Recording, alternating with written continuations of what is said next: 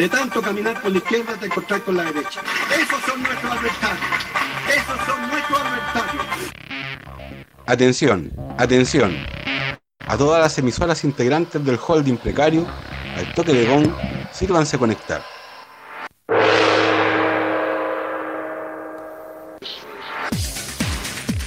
Radio Ucán Libertaria, Radio Villa Francia y Radio Enrique Torres presentan a Ariel Zúñiga en El Estallido. Opinión, análisis, contactos en vivo y la mejor música para estar al tanto de todo lo que la prensa canalla no quiere que sepas. Se viene el estallido porque la revuelta social tiene discurso. Cada miércoles desde las 22 horas, conéctate con la otra mirada. En el estallido con Ariel Zúñiga.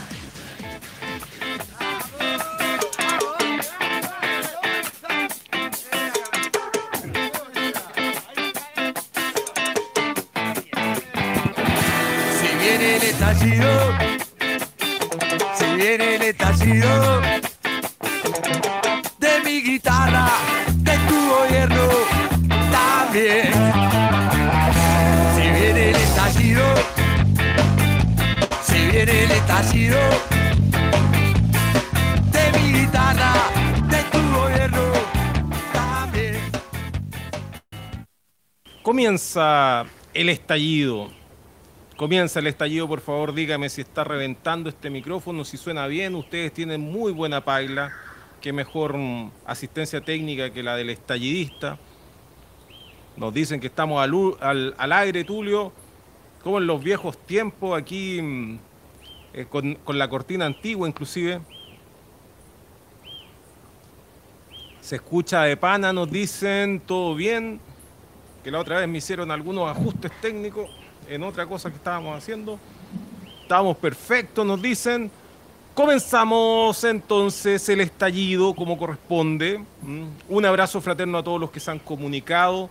Comenzamos con esta campaña, por favor, usted mm, escriba en los muros. Seguramente el estallista va a encontrar un mejor hashtag de lo que podríamos armar nosotros desde acá, pauteándolo. Por favor, iniciamos la campaña No más falopa para Espina. Por favor, por favor, que en las redes sociales se escuche, se sienta, se vea.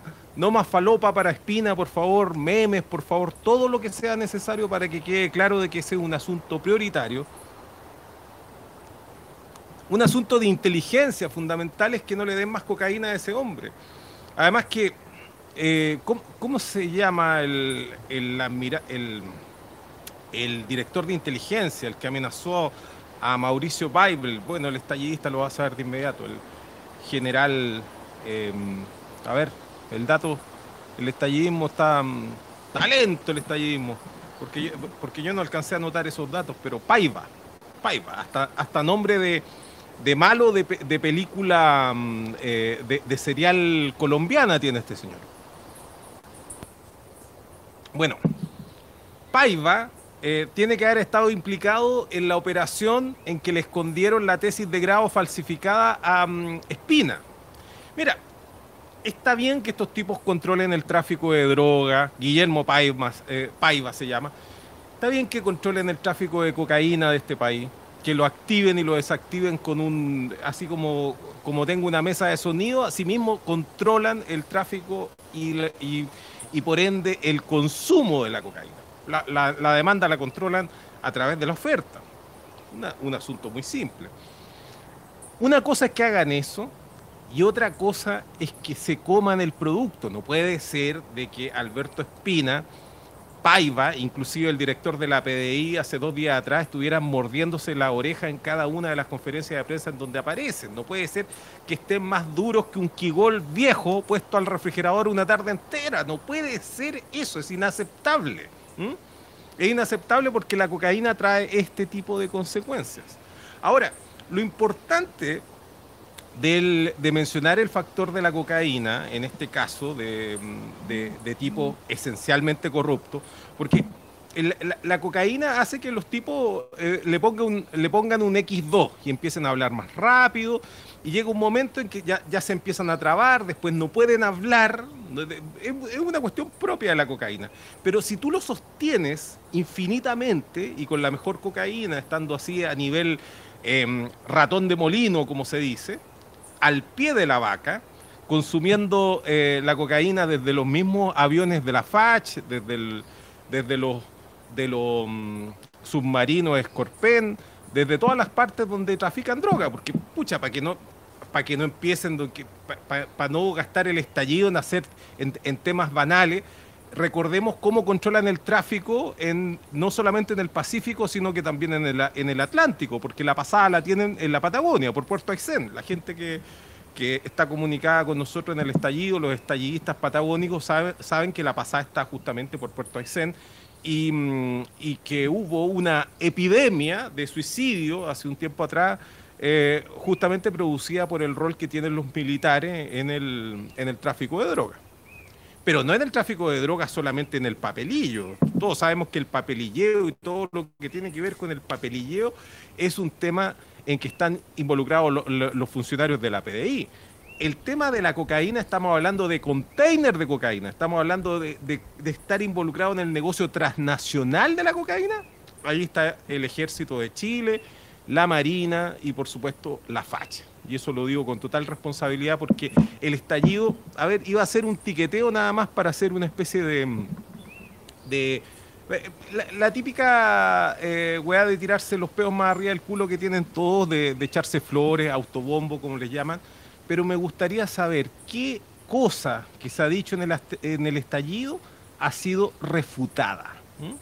Por favor, podríamos hacer un concurso de eso. A ver, qué cosa que se ha dicho en el estallido ha sido refutada. Porque yo guardé riguroso silencio, pero hoy se cumplen exactamente 365 días. Perdón, hoy día es el 366, el día 366 de aquella mítica eh, emisión del estallido del 20 de octubre, día domingo, en donde por primera vez se señaló, y quizá en, en- en la- en lo único espacio en donde alguna vez se ha señalado, de que la quema de, las estaciones de metro fue un atentado de derecha. Se dijo en el estallido, 20 de octubre del año 2019, y no solamente no se ha refutado, este gordo se quedó calladito. Nos saludo aquí eh, las personas que se están conectando. Un abrazo fraterno a todos los que se han eh, eh, conectado. Ustedes saben que esperamos el momento eh, posterior al, inicio del estallido para leer todas las menciones y todos los comentarios que están llegando en la medida de las posibilidades, porque eh, algunos me dijeron que la emisión anterior del estallido fue un Fidel Castro Award, pero es bueno mencionar que dos horas y media fue interacción con el público, de, la, de aquellas tres horas y media o tres horas y algo que fue la, el estallido pasado. Eh, y también me llegó una carta, le, voy a mandar un abrazo fraterno a quien me escribió una carta. Ah, aprovecho de saludar al VIP del tambor, a Tambores, que me pidió que le hiciera un saludo hace como dos semanas. Aquí está tu saludo, te lo debo. A ver, te saludo de nuevo y ahí están ya los intereses amortizados y todo. Un abrazo fraterno a Tambores también, el VIP del, del tambor en Twitter. ¿Mm? Bueno, eh, decía que me llegó una sentida carta señalando de que tuviera más eh, eh, empatía o fuera más asertivo, no sé cómo lo dirán los psicólogos últimamente, no sé, no me, ha llegado hasta acá la norma ISO 14000 a- a- apropiada para eso. Y el, no, no, no, no me he enterado cómo se dice, pero me, me señaló de que tuviera que hiciera las emisiones los días viernes, porque el, eh, me dijo, ten un poco de mm, conciencia con los proletarios de este país, que no podemos estar hasta las tantas de la noche escuchándote un día miércoles. Sí, tiene toda la razón. Y me dijo, y no es lo mismo escucharte en diferido. Ya, ya no me quieren escuchar en diferido, sino que importa esta emisión en directo. Bueno, ustedes saben que el estallido se emite los días viernes, porque justamente en los días miércoles históricamente, porque el día viernes en esos tiempos este servidor estaba inubicable y, y gran parte de los estallidistas también. No, no estaba pensado el horario del miércoles a las 22 horas o 22.30 horas, que 22 horas decía la, la cortina antigua. El horario de las 22.30 horas no estaba pensado para los tiempos de pandemia, en donde uno el, día viernes podría quedarse en la casa. En esos tiempos era, inaceptable quedarse en casa. Estamos hablando de los tiempos pre-COVID y pre-tiranía también. ¿Qué tiempos aquellos? no? Bueno, no vamos a hablar. ¿Qué, qué wea más facha que eso de que todo tiempo pasado fue mejor? Faltaría que empezáramos a hablar de pato fres y de otro tipo de canuto. No, no, no, no vamos a hablar de canuto ni de pato fres, aunque sí, mm, disculpen esa alusión a los canutos, porque ya, ya nos llegó un saludo fraterno de la comunidad evangélica el otro día acá que escucha el estallido, hay, hay evangélicos estallistas, para que veamos hasta dónde está llegando el mensaje. De hecho, me llegó un mensaje el otro día y me decía, oye, em- empezaba así el mensaje, y lo bueno es que terminaba así también, decía, oye, viejo culiao, así, viejo culiao, tal cual. Eso quiere decir que el mensaje está llegando, y eso es lo importante del estallido. Hoy día había varios nerviosos cuando mencioné que el supuesto, porque, porque son genios, genios estos hueones para subirle el perfil a determinados hueones. Por ejemplo, no sé, Carlos Peña. Eh, Ah, va a hablar Carlos Peña, va a hablar Pato Navia. Casi lo ponen premio Nobel en, sociología aplicada, Pato Navia. Eh, premio Nobel en censismo político e ingeniería comercial. Y cuando se trata de, de, mm, eh, cuan- cuando, estamos en un caso en que es conveniente lo contrario, no, que el, el weón del, del weón de la Armada que pillaron incendiando la iglesia de la Asunción era prácticamente el barrendero en, en, en, la Armada. Era, era un weón, eh, era un, era un que, sí, no, sí, el weón pertenece a la Armada, pero nunca, nosotros podemos dar fe que nunca se ha subido ni siquiera a un bote. De hecho, el, el nunca se le ha pasado un pantalón blanco. De hecho, tiene nueva su, su dotación de. mm, de, mm, de, de- de- qué weá le echan al cuello las camisas? Era muy vieja esa weá. De almidón.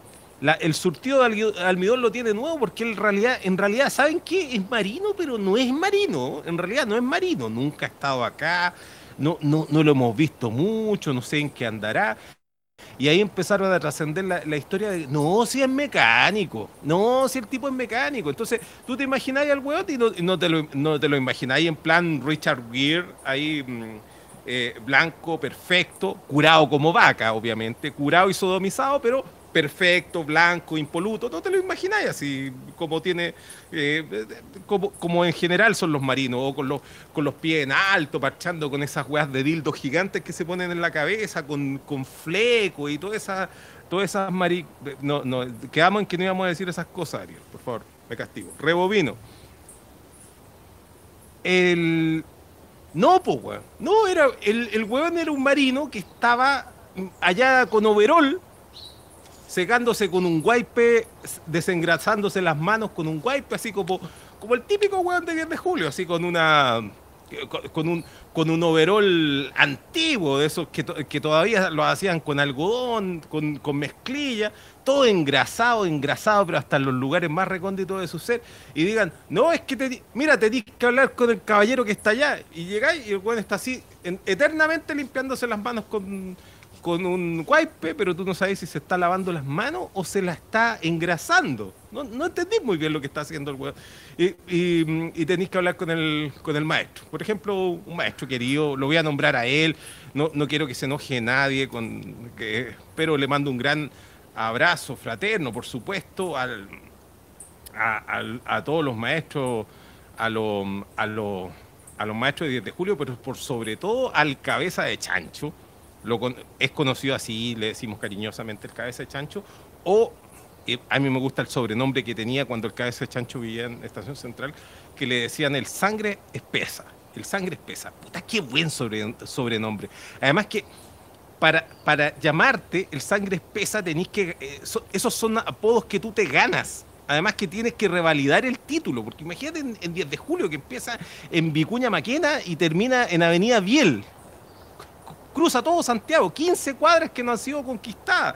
¿qué, qué Asterix y, y- ocho cuartos? Y resulta que un weón allá el 10 de julio que se llame El Sangre Espesa. Pero claro, podía andar con la, con la car- corona del, del mejor para los combos para todos lados. Bueno, y el Sangre Espesa está ahí en un rincón con, es- con esos brazos de herramienta, con una sudadera que, que no cumple ningún rol ni estético, ni higiénico, ni nada, y con el wipe. ¿m? Y todos te dijeran así como, oye, vengo a hablar con un weón que me dijeron que es marino, y te dicen, no, no, no, no, eh, estáis hablando del sangre espesa si tenéis que buscarlo allá en el rincón. Entonces, permiso, pasáis, pasáis por entre medio de, los lugares, te encontráis con unos hueones soldando, un, hay unos hueones haciendo una coreografía así como In the Navy, dararararara, in the Navy. Y, en, toda esta hueá, al final, un hueón de mecánico. Tú decís, ¿y mecánico, weón? ¿De qué? ¿De, barcos, weón? ¿Qué, ¿Qué hace? Arregla los motores de los barcos, arregla el timón de la Esmeralda, weón. A ver, ¿por qué es mecánico? No, no, no, si es mecánico nomás. Mecánico de aviones. Chucha, pero esta weá es la marina, po, weón. Y la marina no es nada como en Estados Unidos que los, los, los ma- los marinos tienen infantería, tienen eh, aviación. Eh, viene, viene a ser un eh, vienen a- viene a ser una fuerza armada completa. No, no, no, no. No, no. Mecánico de aviones, de aviones de la marina. Y ¿Y dónde, dónde es mecánico? No, no, en Cuncún. ¿Dónde me dijiste? En Cuncún. Ya, pero weón, ¿dónde? Cuncún. ¿Saben de dónde es el famoso, el famoso, el famoso mecánico de la mm, Marina?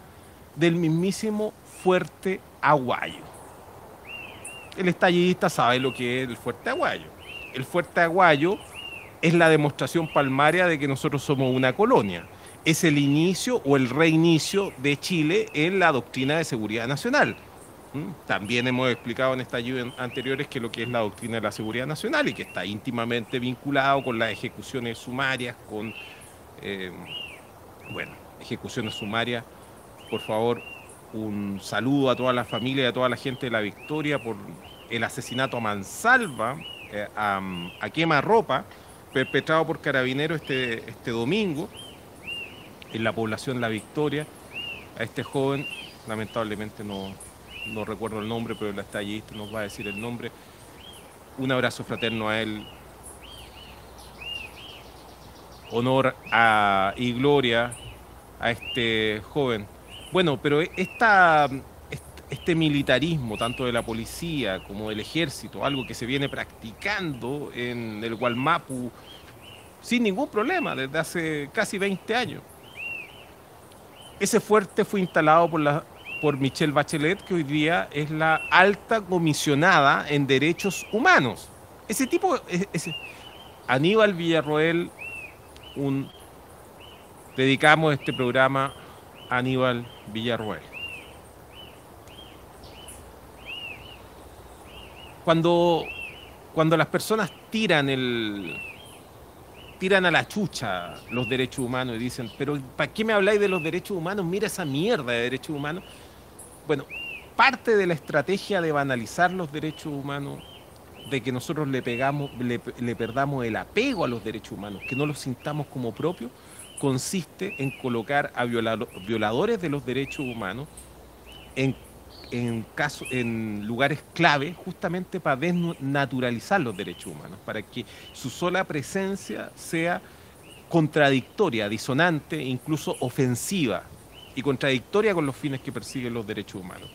Y es eh, muy importante mencionar de que fue Michelle Bachelet, una alumna de una escuela militar de Estados Unidos, graduada en una escuela militar de Estados Unidos, la que en el último día de su primer mandato hizo dos cosas extraordinariamente graves. El mismísimo día, el 11 de marzo, en la mañana, antes de, eh, desde ahí se fue a, mm, al Congreso Nacional a traspasar el, el mando, la banda, a, mm, a Sebastián Piñera. Eh, autorizó la mm, central termoeléctrica en Puchuncaví, una zona que ya se encontraba saturada de, mm, contaminación. Eh, su contraparte era el mismísimo Rodrigo Ginspeter, que comparecía en ese lugar como un embajador, eh, un embajador informal de Estados Unidos, Rodrigo Ginspeter. No nos, no olvidemos de que quién era el embajador que tenía Chile en ese minuto. El embajador que se tuvo que ir por el tema de Saif Khan. Revíselo y se va a encontrar hablan- hablando de, de- esas cosas del estallido que no han sido refutadas, que no han podido ser refutadas. Hinspeter fue su contraparte, que está, era el, el lobista tanto de Estados Unidos como de la empresa que instaló esa termoeléctrica. Y Bachelet celebró dos acuerdos con Estados Unidos en esa mañana, lo de Puchuncaví y lo del Fuerte Aguayo. Y nos endosó el Fuerte Aguayo, que es un lugar que está destinado a la instrucción en guerra no convencional.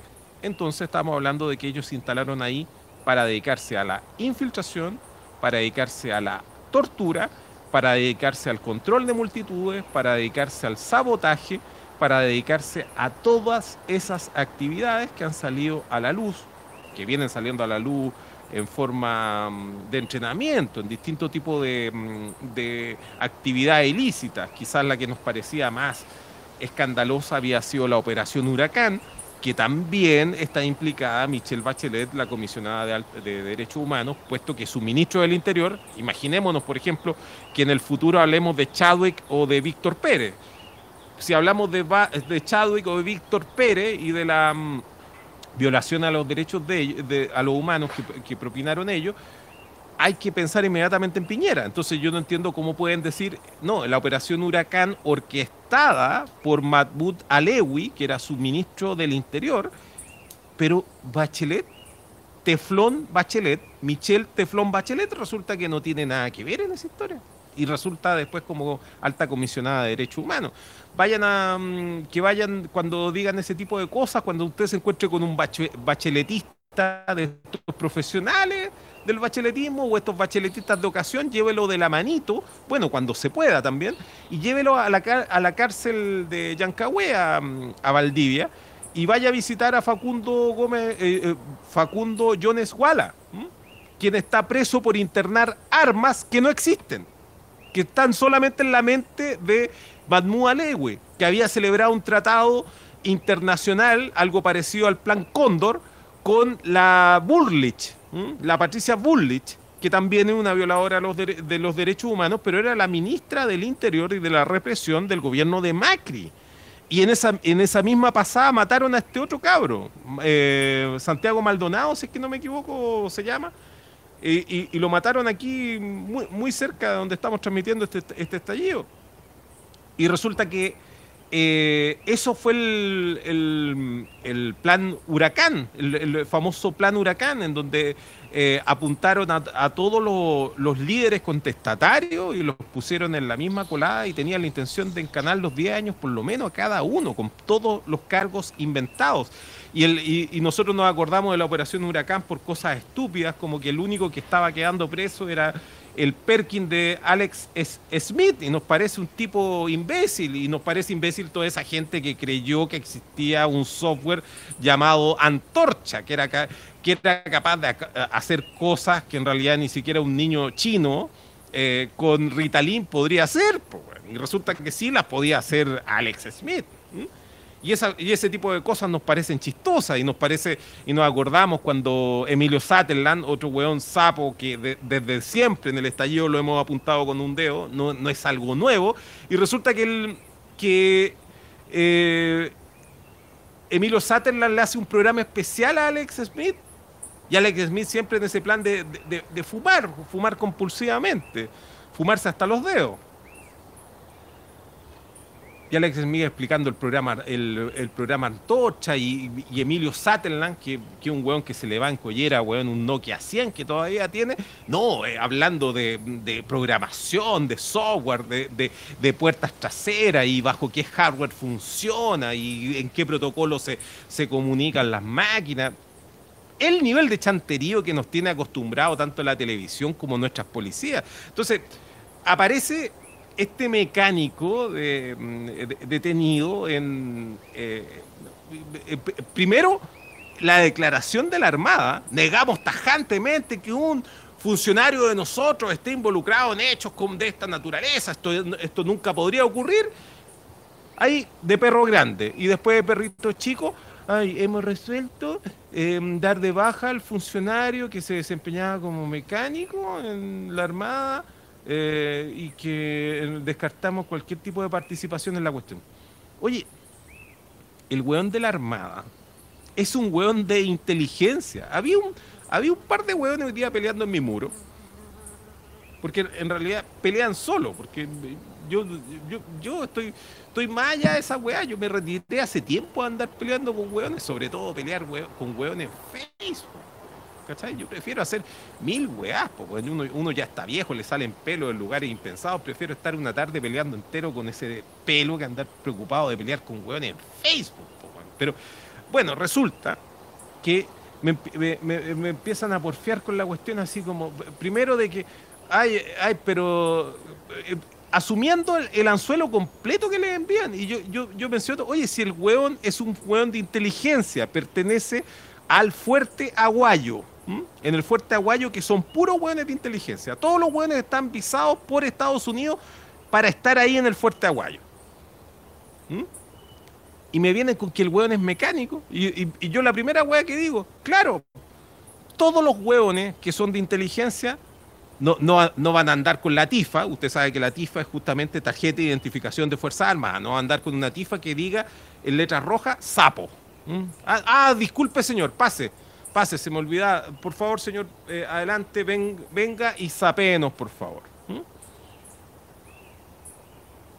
Mira, una cosa es que ellos sean hueones y otra cosa es que nosotros eh, actuemos en consecuencia y seamos el pálido reflejo o el reflejo brillante inclusive de ese pálido reflejo de estado que nos va quedando y seamos igual de hueones que ellos. Obviamente que esos hueones, todos los hueones que están en el Fuerte Aguayo pertenecen al grupo de inteligencia de la Armada. Y los buenos van a andar con tifas que digan que uno es cocinero, no, el otro es, no es instructor de handball, no, ¿qué hace el otro? No, el otro es profesor de zumba, el otro, no sé, el, el, el- el otro, todos saben que es marito, pero no sabemos por qué está ahí. Ah, el weón borda mm, las velas, las velas de la esmeralda.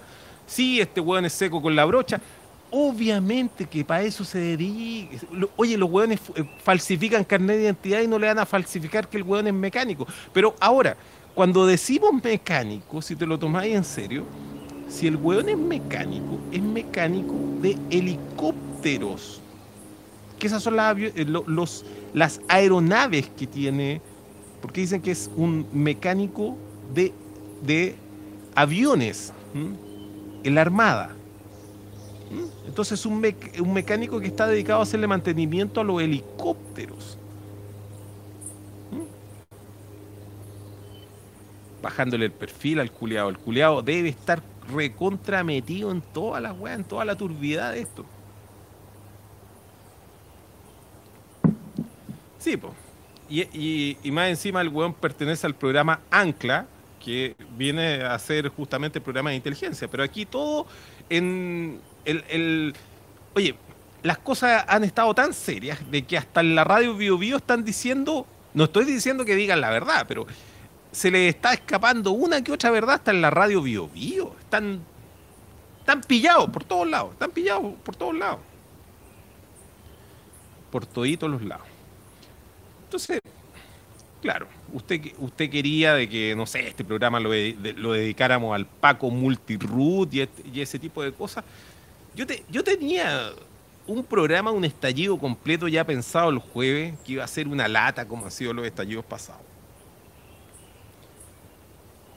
y viene este regalo, este bocato di Cardenale, hoy día mismo, el, primera, el primer y único acierto de prensa que ha tenido el mostrador en toda su historia. El, primero, el primer y último golpe noticioso que tiene el mostrador, que viene a ser esta historia del informe de los boli, boli, eh, perdón, no son boli, son cubi, cubisolanos, los cubisolanos del espacio. De hecho, así tendría que haberse llamado este programa, los cubisolanos del espacio. Pero los cubisolanos del espacio, eh, montado por un, por un genio del, del cine, así como un Ed Wood, como Ed Wood con, una, con un chalequito angora rosado dirigiendo esta película. Entonces, nos han tocado días tan duros, iba a decir, duro iba a decir, pero inmediatamente esa weá no- significa que nos, nos adelantemos de tema. Tan triste, ha, ha habido tanta tensión, ha habido, había, han habido tantas cosas desagradables eh, que nos ha sucedido, que nos ha acontecido como chilenos. Hasta hubo una pequeña erupción, una, una sonada de erupción volcánica antes de ayer en el, en el volcán Villarrica.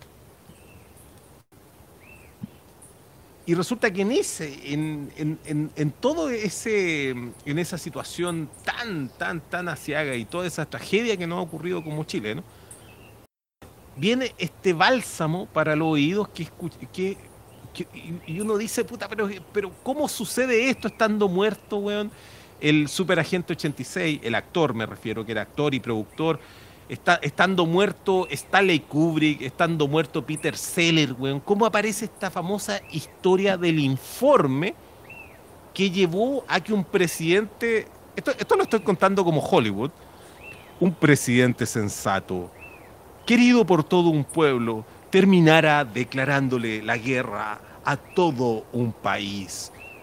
¿Qué pudo haber pasado en esas horas en que un presidente, amante de su esposa, un presidente idealista, soñador, no le queda más remedio que emprender una guerra contra su propio país? No se pierda un enemigo implacable y poderoso y que no le tiene miedo a nada en todos los cines del país. No, ahora las películas no las dan en el cine, las dan en el bus, pero ya nadie, ya no se puede viajar en el bus. Me refiero a los buses interregionales, obviamente.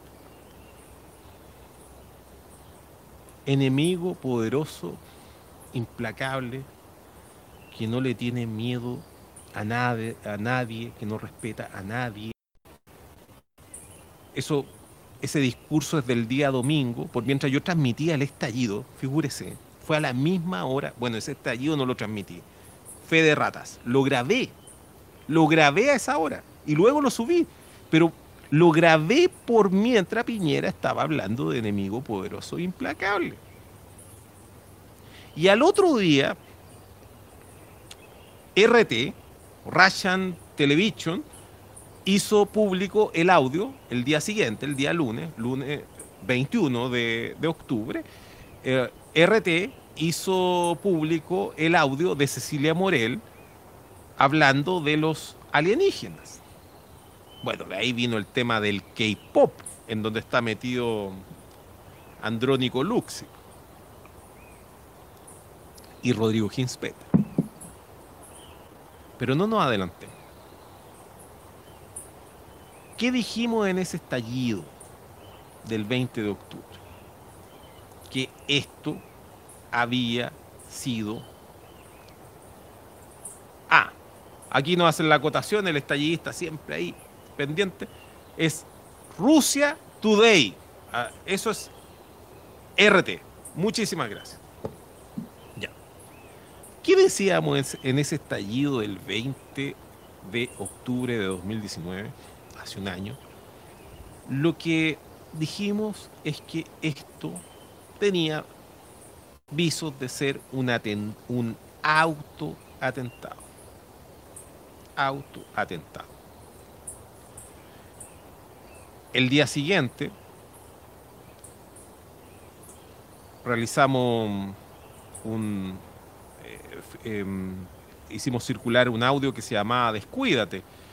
Y conjuntamente con eso, al día subsiguiente, sacamos otro estallido. Sacamos otro estallido que era un, eh, un estallido que fue el complemento de un texto que se escribió en Violencia y Control Social, en donde ya se explicaba de que estábamos frente a un ataque.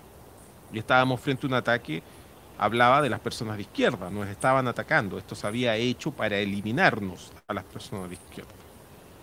Y está, está ese estallido, escrito, no está escrito, está um, grabado con esta misma, con esta, con este aparato. Que ahora lo tengo conectado a la, a la mesa de sonido con este aparato, eh, con este aparato eh, me interné en el bosque y lo grabé en medio del bosque. Y ese estallido, que viene a ser quizás el estallido más corto de toda la historia, yo expliqué con pelo y señales de que nos estaban atacando, de que había que, había que esconderse, que había que eh, evitar entrar en confrontaciones, de que había que defenderse. ¿Y por qué lo expliqué? porque pasaron unos cuantos días desde esa emisión del día domingo y luego de haber conversado con algunas personas que tenían el, asunto bastante claro, eh, juntamos la, la, información que podíamos tener en ese momento y no, nos, y no solamente nos quedó claro lo que había ocurrido, también nos quedó claro quién había quemado el metro. Y lo dije. Y lo vuelvo a decir. Nicolás Ibáñez él quemó el metro. El, el dueño del Libero, el que eh, comanda toda la piara de fascista, del, del, cerdo de Melnik, a la, mm, no voy a decir ningún adjetivo, Tere Marinovic, al, al imbécil descerebrado de Axel Kaiser, hijo de fascista también, igual que Nicolás Ibáñez, ellos quemaron el metro. Y eso lo sostengo. Lo sostengo. 180 personas viendo el estallido en este minuto y lo sostengo. Él quemó el metro. Lo dijimos tres días después del estallido. Ahí está toda la evidencia. Se acaba de cerrar el círculo completo. Ha, pasado, bueno, una traslación completa y podemos decir que nada ha sido refutado. ¿Mm? En el momento que hicimos ese estallido y lo mencionamos, los del Libero entraron, empezaron a correr en círculo. Se mandaron cinco artículos seguidos en donde demostraban que estaban en pánico. No tenían idea cómo lo habíamos descubierto. No, no, no podían entender de que lo habíamos descubierto. Y además, lo peor de ello es que fracasaron y lo digo, una vez más fracasaron. Ellos hicieron este golpe de quemar las estaciones del metro para matar a prácticamente un millón de chilenos en esa operación eh, de, que le llaman de inteligencia. Eso era lo que pretendían hacer. Porque tenían activadas bom bombas para que estallaran a una hora en donde el metro de Santiago está absolutamente lleno. No había ninguna escapatoria si es que tú quemas la, las estaciones del metro. Las personas hubiesen muerto o por el incendio o por asfixia o atropellándose unos a otros para poder eh, arrancar de las estaciones del, metro. Eh, en, los, en, la serie de desmanes que habrían ocurrido alrededor del metro producto del, de, este escape. En los incendios que hubiesen afectado a otros lugares de la ciudad, que se hubiesen propagado de, manera descontrolada, porque habría que ha habido, ha habido que eh, atender víctimas. Bueno, y ellos tenían claro que iban a realizar esta operación, iban a darle un golpe, un golpe devastador al, a un país que estaba tratando de emanciparse, que venía construyendo su emancipación, y por una vía que era con era inmanejable por ello, que es la de la racionalidad heurística, lo que hemos explicado en el estallido en tantas oportunidades, esa capacidad que nosotros tuvimos este día domingo de salir todos, todos, todos nuevamente a, sus puestos de combate sin que existiera ninguna orden ni ningún aviso. En el estallido pasado dijimos, no es probable que estén en este minuto los 40.000 pacos cuidando monumentos, esperando que todos salgamos y al final el pueblo haya aprendido todo este tiempo que no es necesario ni siquiera ir a disputarle en la plaza de, de Baquedano.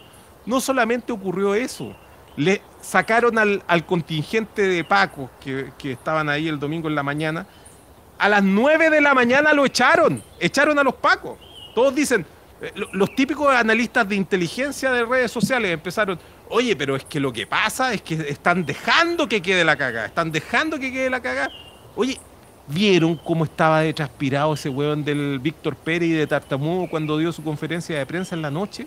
En la noche, en la misma que quería hablar Piñera y tuvo que salir Víctor, Víctor Pérez. Víctor Pérez, un tipo compuesto, esta vez un tipo compuesto, em, y dijo, bueno, de todas maneras tienen derecho a manifestarse y no han pasado grandes calamidades, pese a que estemos recién en, en la mitad de lo, que, de lo que está ocurriendo, porque el hueón sabía que se le ve- venía la noche.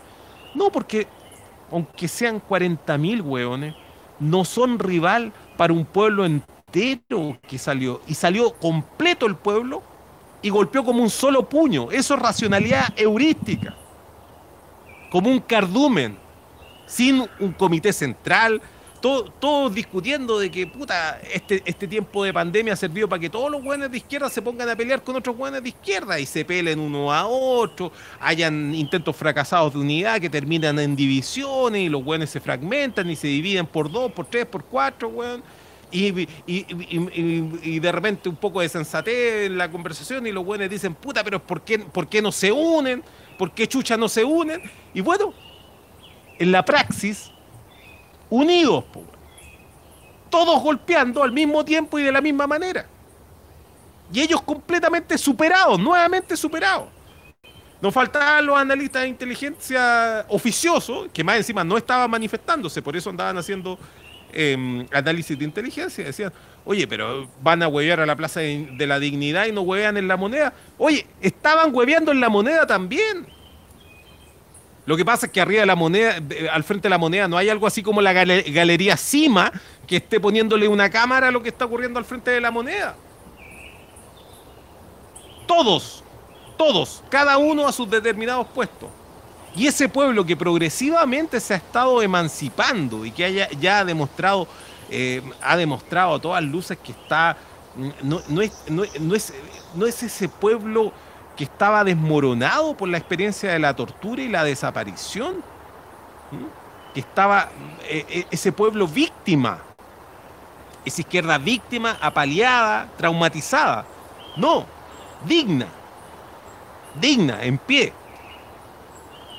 Y al mismo tiempo con la mejor organización, con esa organización que es ininfiltrable, con esa organización que es indestructible, que es la organización, la autoorganización, la organización espontánea, ahí donde cagan todos sus sistemas de seguridad cuando la organización es espontánea. Es verdad que no podemos dar ese segundo paso, que sería estar todos, todos, todos juntos, que tuviéramos el WhatsApp de todos, que estuviéramos todos comunicados con todos, en una especie de proyecto 5, con ese. No, no ocurre eso. Pero como contraparte, tenemos la capacidad de ser inmanejables, incluso para un ejército. ¿Y qué es lo que pretendían estos fascistas? Porque los que estoy nombrando son fascistas. Ahora, el que diga estos son fascistas no le quita que el gobierno que tenemos también es un gobierno de fascistas. Y no nos olvidemos de esa vieja frase que usted, usted me va a citar de inmediato a quien pertenece, que no se olvide usted que el menos de los fascistas también es un fascista. Que no se le vaya a pasar por alto ese pequeño detalle. Claro, Piñera podrá ser menos fascista que Nicolás Ibáñez. Y por esa razón la pugna, y por eso el, el golpe se lo hicieron a él, se lo dieron a él. Pero era un golpe por la derecha.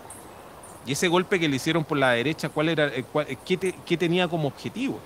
A mí no me cabe ninguna duda que ellos tenían una lista muy acabada, así como la tenían en el 73, de las personas que iba había que ir a buscar para matar, para neutralizar desde su mirada psicopática y, y yanqui que tienen, sionista y yanqui, porque esos son, no me cabe ninguna duda que tenían una lista de aquellos que iban a salir a matar eh, aquellos que fueran dirigentes, potenciales dirigentes, aquellos que pudieran ser escuchados por otros, aquellos que pudieran ser eh, influencia para los demás. Y estos hueones ese mismo día viernes, por mientras se quemaban los metros, ahí iba a estar la prensa canalla mostrando las fotos de ellos. Se busca a ellos, que son los responsables, los responsables, bla, bla, bla, bla, bla. ¿Cuánto iban a durar vivos estos, estos, mm, estos dirigentes sociales? Iban a ser linchados y los que no fueran linchados iban a ser, como le llaman ellos mismos, ajusticiados. Eso era lo que, eso era lo que pretendían. Sepa usted, eso era lo que pretendían. Y como lo explicamos en el estallido también, ¿qué ocurrió? El plan fracasó. Pero fracasó porque ocurrieron unos imponderables. No vamos a decir de que era un plan mal, armado. Aunque el dueño de esto sea un empresario de pacotillas que solamente se dedique al- a la usura y a la explotación de, pobres personas que le andan entregando sus cagadas de pizza, porque son sujetos que no tienen la capacidad intelectual de hacer, ni tampoco tienen la dignidad, ni tienen la autonomía, ni la creatividad de hacer algo que valga la pena aún ha- habiendo heredado millones, millones que los consiguieron en base a la explotación histórica que realizaron mm, sus progenitores. O- o- ¿A qué está dedicado hoy día Nicolás Ibáñez? Analista, eh, analista en temas de inteligencia. Tiene una, una empresa dedicada a la inteligencia con base allá en Inglaterra. El weón se fue arrancando y está eh, escapado allá en Edimburgo, ahí donde estudió el pelado Atria en Escocia. Ya, po. El objetivo de estos hueones era, era generar, generarnos un golpe devastador y espectacular que no nos dejara. eh, Es decir, si usted se fija muy bien, es como bombardear la moneda con Hawker Hunter. ¿Mm? ¿Cuántas veces usted escuchó a estos fascistas de mierda cuando decían, no, si el gran problema de Pinochet es que dejó a muchos hueones vivos? ¿Mm? Bueno, lo que pretendían ellos era justamente solucionar ese problema. Darnos un golpe devastador en la moral, destruirlo, aniquilarnos, que fuéramos nosotros mismos los que saliéramos iracundos a buscar las respuestas. Eso está archiestudiado en los libros de, mm, de, de inteligencia. Lo que pretendían hacer era justamente hacernos una especie de torres gemelas. Pero, pero, mejorada, mejorada. Para que ese golpe devastador no, nos generara el, efecto, el, el mayor número de bajas, el mayor horror, la- la- la- el mayor pasmo posible. Y como lo explicamos hace un año, simplemente voy a hacer un resumen, porque esto ya está explicado y no ha sido refutado en nada, en absolutamente nada. Y cada cierto tiempo aparecen las crónicas pichuleras, como por ejemplo la de este otro weón fascista, delincuente y dedicado a traficar información, que es Jorge Bofil, que tiene un medio que según él, él es propio. ¿m? Una página web, un blog de mierda, pero el weón se, eh, eh, escribió de una crónica en primera persona de él. Él estaba ahí reporteando en medio de la moneda, como si ahí estuviera ocurriendo la acción, explicando cómo fue el 18 de octubre para la moneda. Bueno, la tercera hizo también lo propio, lugar donde antes era editor Jorge Bofil, también hizo una crónica de cómo se sucedieron los eventos en la moneda. Y hasta el momento todas las piezas que van saliendo todos los elementos que van saliendo embonan perfectamente con la tesis que dijo este gu- guatón culeado hace 360 di- eh, 365 días atrás. sin haberla refutado. Más encima le dan más, más asidero. ¿Qué dicen? A ver, resumen ejecutivo porque no todos los que están conectados, hay 205 personas conectadas, no todos son estallidistas, desde luego, ni, ni estallidistas profesionales para que tengan al, eh, que- para que se acuerden perfectamente lo que dijo este guatón hace 365 días atrás. Lo que dijimos desde esta tribuna, oficiosa, autogestionada, lo que dijimos fue que estaba estaba organizado este operativo. Operativo en que probablemente actuaron personas mercenarios tiene que haber habido un avión que los trajo. Estos hueones llegaron a Chile salieron ese mismo día activaron cargas de mm, eh, bombas incendiarias de alta tecnología. No estamos hablando de bombas incendiarias que los hueones tenían, no sé, un, un- un- un- cigarro y, y, eh, al borde de, una, de, un, de, un, de un mechero. No, bombas eh, incendiarias de alta tecnología. Fueron puestas en los lugares estratégicos del metro con tal de, de- de, de, de poder di- eh, direccionar el incendio para que causara la mayor cantidad de daño posible a la red del metro. Todo esto ocurrió en uno de los lugares más vigilados que tiene Chile, porque por si usted no lo sabe, no todos en esta transmisión son sa- santiaguinos, y los mismos santiaguinos no se han dado cuenta, de que el metro de Santiago es el lugar más vigilado que tiene Chile, es el lugar público más vigilado que tiene Chile. Hay una ley del metro, una ley específica, obviamente escrita en dictadura.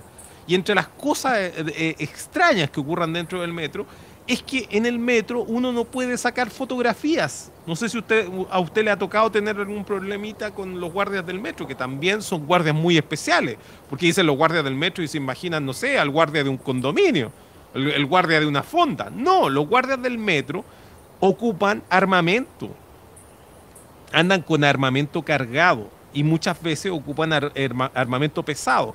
Hay una ley del metro que les permite tener guardias privados que son completamente armados, con cha- el chaleco antibala, con eh, instrucción militar. No estamos hablando de un curso OS10 en que cualquier curagüilla lo pasa. ¿Mm? Un hueón que era banderero en la carretera y que lo tenían afirmado con un, con un polín eh, impregnado en la espalda para que no se cayera de curado, weón. Y que, y, que, y, que, que lo único que tiene que hacer así, ya está, weón, ese weón, puta, lo, lo, ducháis y lo, y lo mandáis un curso S10, weón, y al otro día guardia de seguridad, po, weón. Pero estos weones del metro no, po, weón, son Rambo.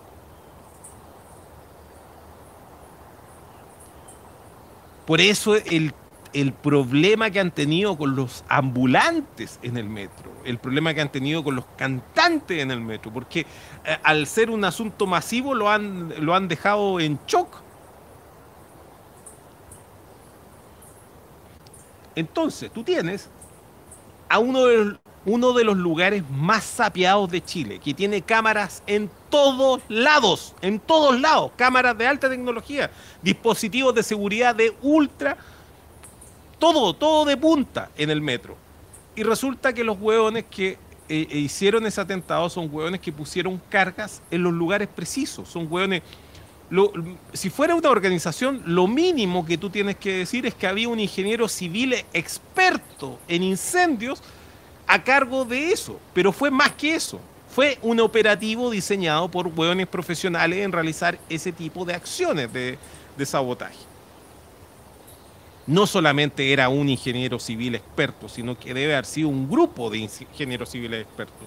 Y probablemente construyeron un, diseño computacional del metro, hicieron modelos computacionales para ver cómo se propagaba el metro, hicieron análisis de carga para saber en qué momento iban a activar esas bombas para precisamente causar el mayor daño y horror posible. Y por supuesto llegaron a la conclusión obvia que todos sabrían que lo tienen que hacer un viernes en la tarde. En la tarde estamos diciendo pasado las 6 de la tarde, que es la hora en que está absolutamente cargado el metro. entre un millón y medio de, de santiaguinos está en el metro en ese mismo momento, eh, a la misma hora, en, ese, en, en la hora pico, en la red de metro. Entonces, estos tipos realizan este atentado y no contaron con el siguiente imponderable. ¿Y cómo, cómo ese imponderable no es, capaz, no, no- no es capaz de verlo los grandes genios y analistas que tenemos en este país? Por ejemplo, no sé, los columnistas dominicales, los grandes tuiteros, que son todos grandes personajes. ¿Cómo ninguno? Y lo termina viendo un weón que, que vive en el bosque, que se dedica a leñador, weón, y que, que, que- que en esos tiempos no tenía ni siquiera... eh, eh, había cerrado mi Twitter, de hecho. ¿Y cómo me entero de, de- que sucedía esto? Bueno, llevaban un poco más de una semana la- las protestas del, del metro, escuchaba las cápsulas informativas de la radio Bio Bio, que cuando las transmiten acá en la mitad del bosque, como la señal viene desde, desde Temuco, los buenos hablan re, re sobre Santiago, porque no, el buen de la Bio Bio de Temuco no tiene idea de las diferencias que hay entre la Reina y San Ramón. ¿y para qué vamos a decir de entre, la, entre Renca, weón, y Puente Alto?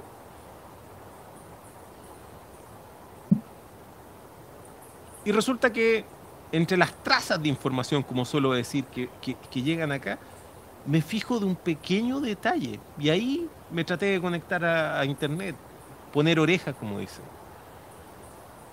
Había un problema que desde Santiago era imposible ver porque estabas dentro del caldero. Y los estallidistas estaban manifestándose en ese momento, obvio. Por, e- por eso tampoco estaban preocupados de tomar nota. ¿Cuál era la traza de información que me. eh, la, que más me, me- hizo sentido? No habían policías en las calles. Se reportaban de distintos lugares de que no habían policías en las calles. Esos reportes empezaron a aparecer a me- desde mediodía del día viernes eh, 19 de octubre. No habían policías en la calle. Cuál es la cuál es la información que hoy día están contando en- entre la tercera, entre Jorge Bofil, entre los nostálgicos, entre la nota pichulera que saca el 13 y todas esas cosas, lo que están contando es que la policía estaba superada. Y también cuentan dentro de la historia oficial de que a, Pi- a Piñera, antes de que le llegara, antes de que tuviera la genial idea de ir a comer pizza, le llegó un informe de carabineros. Y ese, viernes 18 de octubre, disculpe. Viernes 18 de octubre, sí. Error.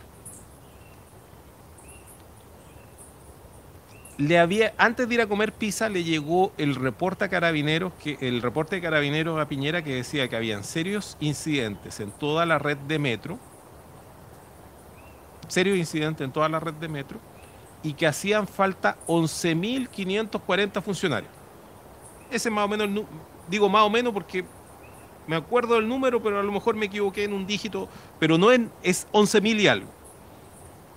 11.540 funcionarios hacían, de carabineros hacía falta para custodiar la red de metro.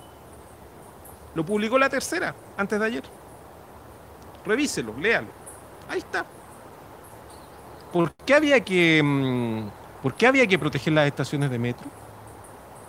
Ahora, divida la cantidad de estaciones de metro de Santiago por, la, por 11.540 y vea por qué necesitamos un regimiento prácticamente por cada, em, por cada estación de metro.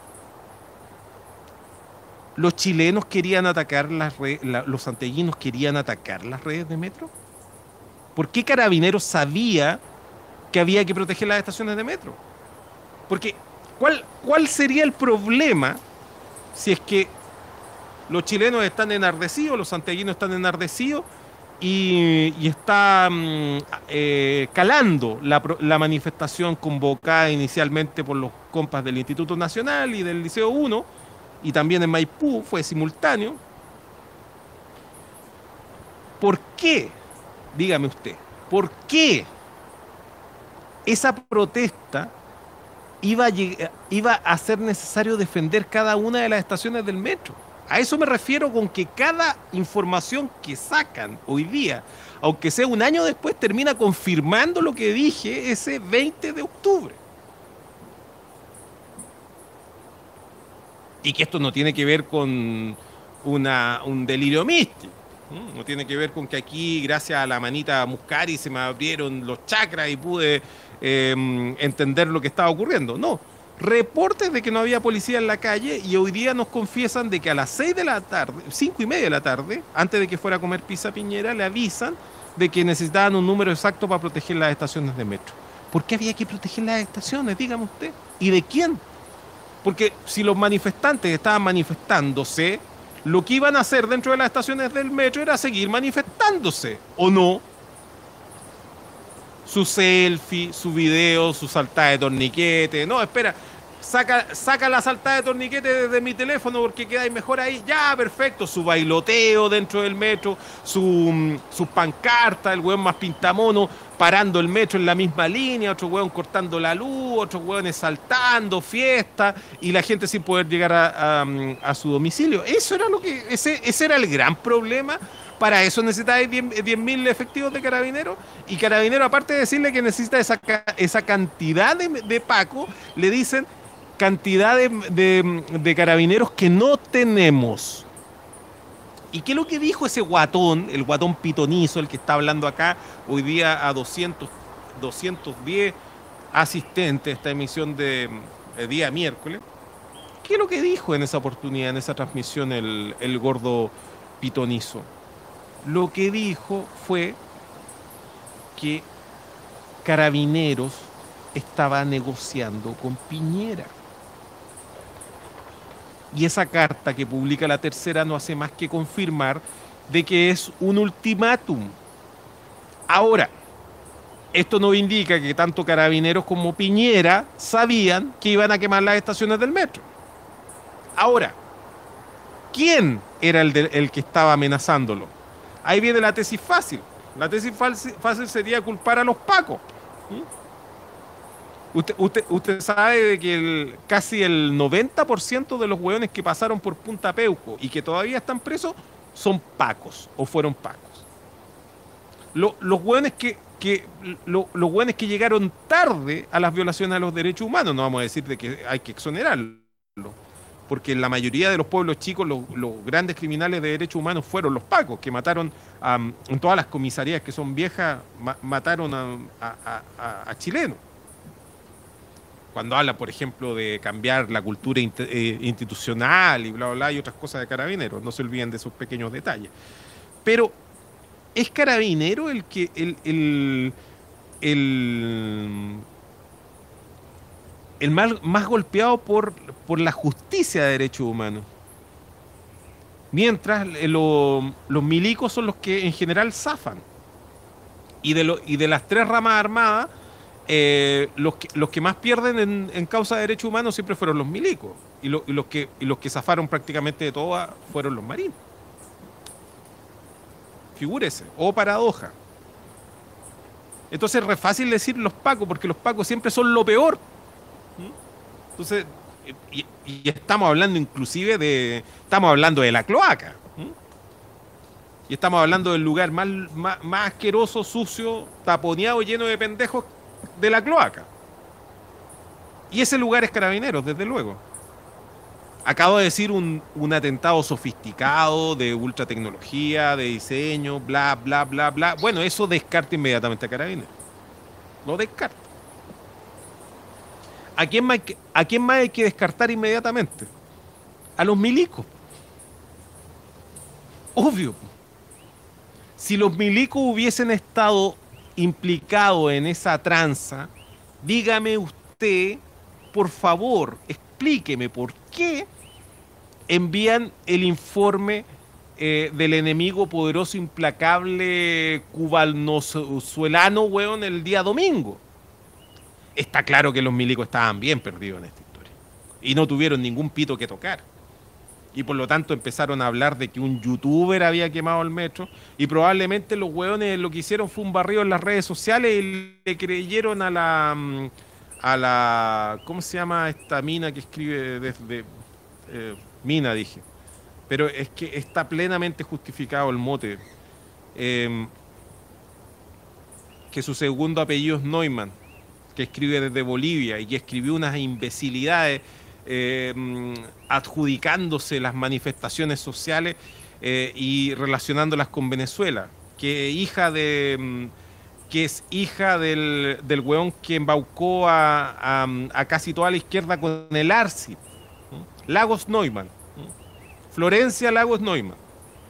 Ella estaba escribiendo ahí por los primeros días de octubre. Ay, nosotros, el pueblo y todas estas acciones que son justificadas, porque esto yo lo expuse en, en, Caracas hace días atrás. Bueno, ese tipo de personas que son caricaturas ¿m? y que hacen muchísimo daño, eh, no, no fue Sao Paulo, fue busque. Florencia Lagos Neumann y se va a encontrar con videos que ella muestra eh, dando una conferencia en Caracas, dándole pábulo a la, a la derecha. La derecha en ese minuto estaba calladita. Y la, la derecha, a propósito de esos comentarios eh, que nadie le pidió, apareció, apareció diciendo de que había una influencia Castro chavista y toda esa imbecilidad, que no, obviamente no tenía ningún asidero, no lo tenía desde desde el primer minuto. Además que no lo tiene desde el primer minuto porque qué relación podría tener Florencia Lagos Neumann, la hija del weón que, eh, que se enriqueció cagando a los cabros del Arci, con los cabros del, de Instituto Nacional po, y del Liceo 1. Dime, ¿qué relación hay una cosa con la, en una cosa con la otra? Desde luego, claro, ahora explícaselo a un facho, pero son cosas diferentes.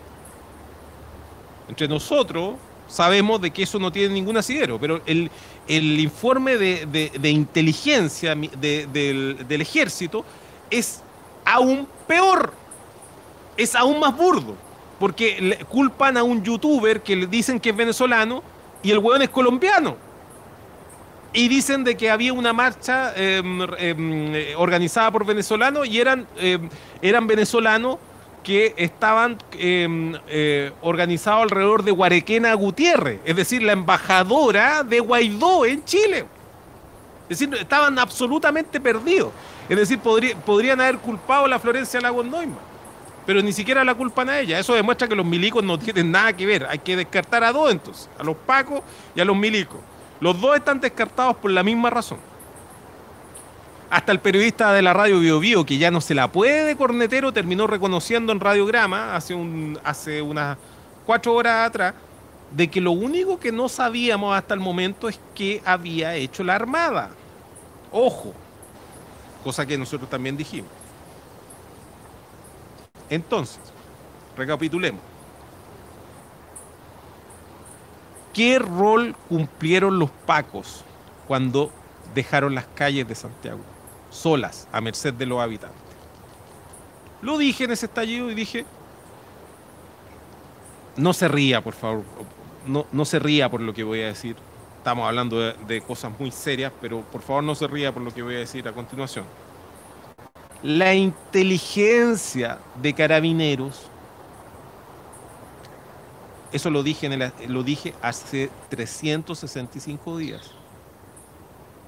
La inteligencia de carabineros detectó que se venía el ataque al metro. Entonces, pidió hablar con Piñera. Ya, po. Hablemos. Cuando, cuando se hacen la pregunta, por ejemplo, ¿qué le sabe Rosas a Piñera? Póngale play, digo, póngale rec. ¿Mm? Ya, pues Piñera, hablemos. Tenemos a 15 pacos que nos van a meter presos por la operación Huracán. Tenemos el Paco Gate, el de Falco a Carabinero.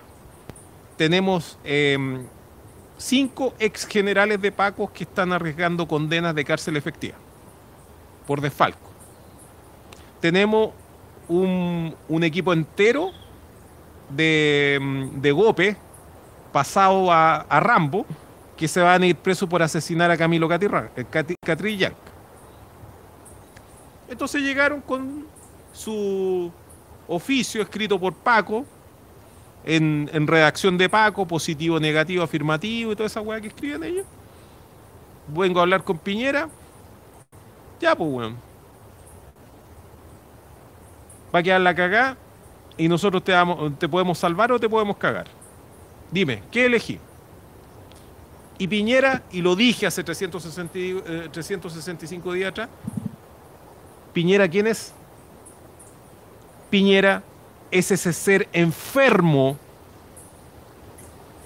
ese ser enfermo que con el tiempo a todos los chilenos le ha quedado claro que era. Pero hace 365 días todavía habían hueones que decían, oye, no, lo que pasa es que Piñera es muy inteligente. Un tipo que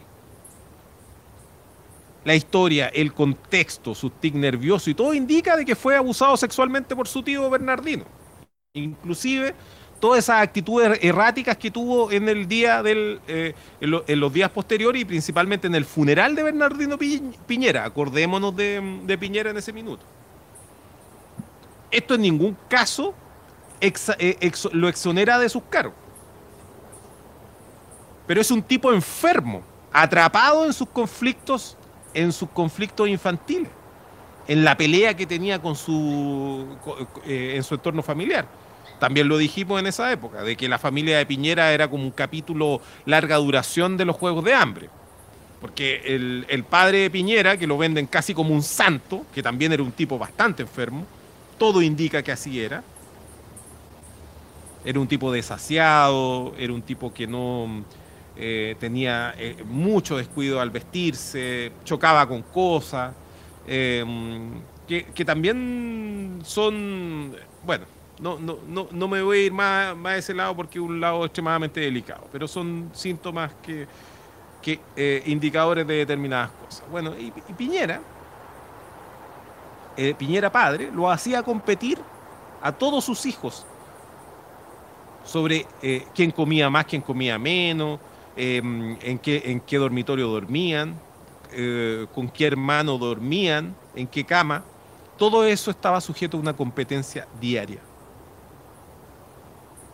Ese tipo de sujetos enfermos ocupan no, no solamente los lugares de poder en este país, sino que prácticamente en todo el mundo, porque claramente en un sistema capitalista no va a pretender de que las personas sanas o libres o creativas o, que estén en sus cabales van a estar controlando, eh, eh, van, van a, van a querer controlar los centros claves de la explotación de millones, de miles de millones de seres humanos. Obviamente que los más enfermos tienen ventaja por sobre otros. Pero eso no es un atributo. Convengamos, convengamos que eso no es un atributo. Entonces, dentro de sus taras, dentro, de sus, de- dentro del cuadro psiquiátrico y mental que tiene este, este criminal de lesa humanidad que es Piñera, cuando recibió este ultimátum de carabineros, ¿qué es lo que pensó? Desde su mentalidad competitiva, desde su, desde su, desde su patología. Ah, pero si hago esperar a los pacos un rato, resulta que los hueones van a aflojar. A eso se dedica este hueón. Busque la información que hay disponible. Todos los casos son iguales. ¡Ay, que Piñera es tan bueno para negociar! Que es tan buen negociador, Piñera.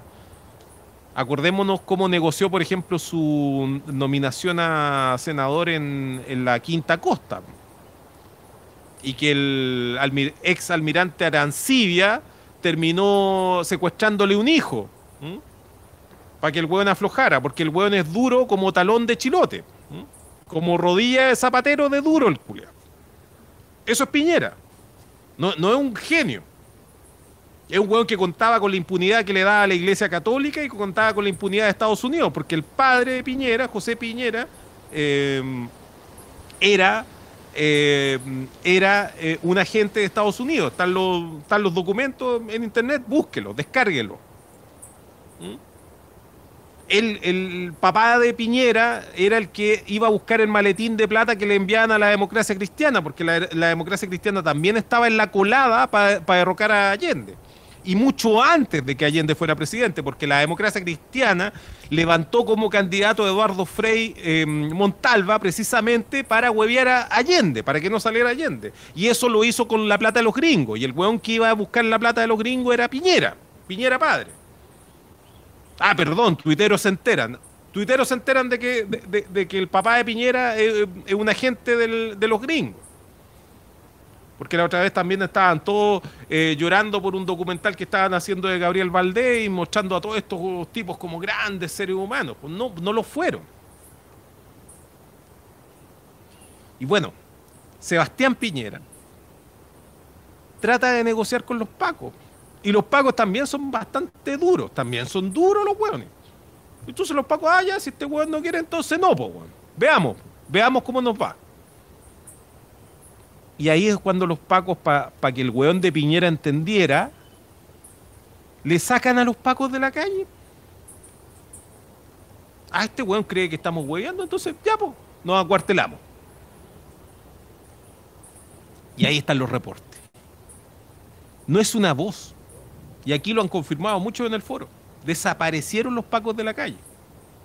Como yo tengo form- formación en criminología y en criminología crítica, yo sé muy bien el efecto que produ- produce la falta de carabineros en la calle.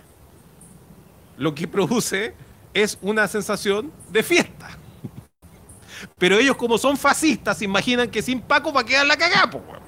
Entonces lo que, lo que ocurrió ese día en Santiago fue que las personas empezaron a expresar su libertad.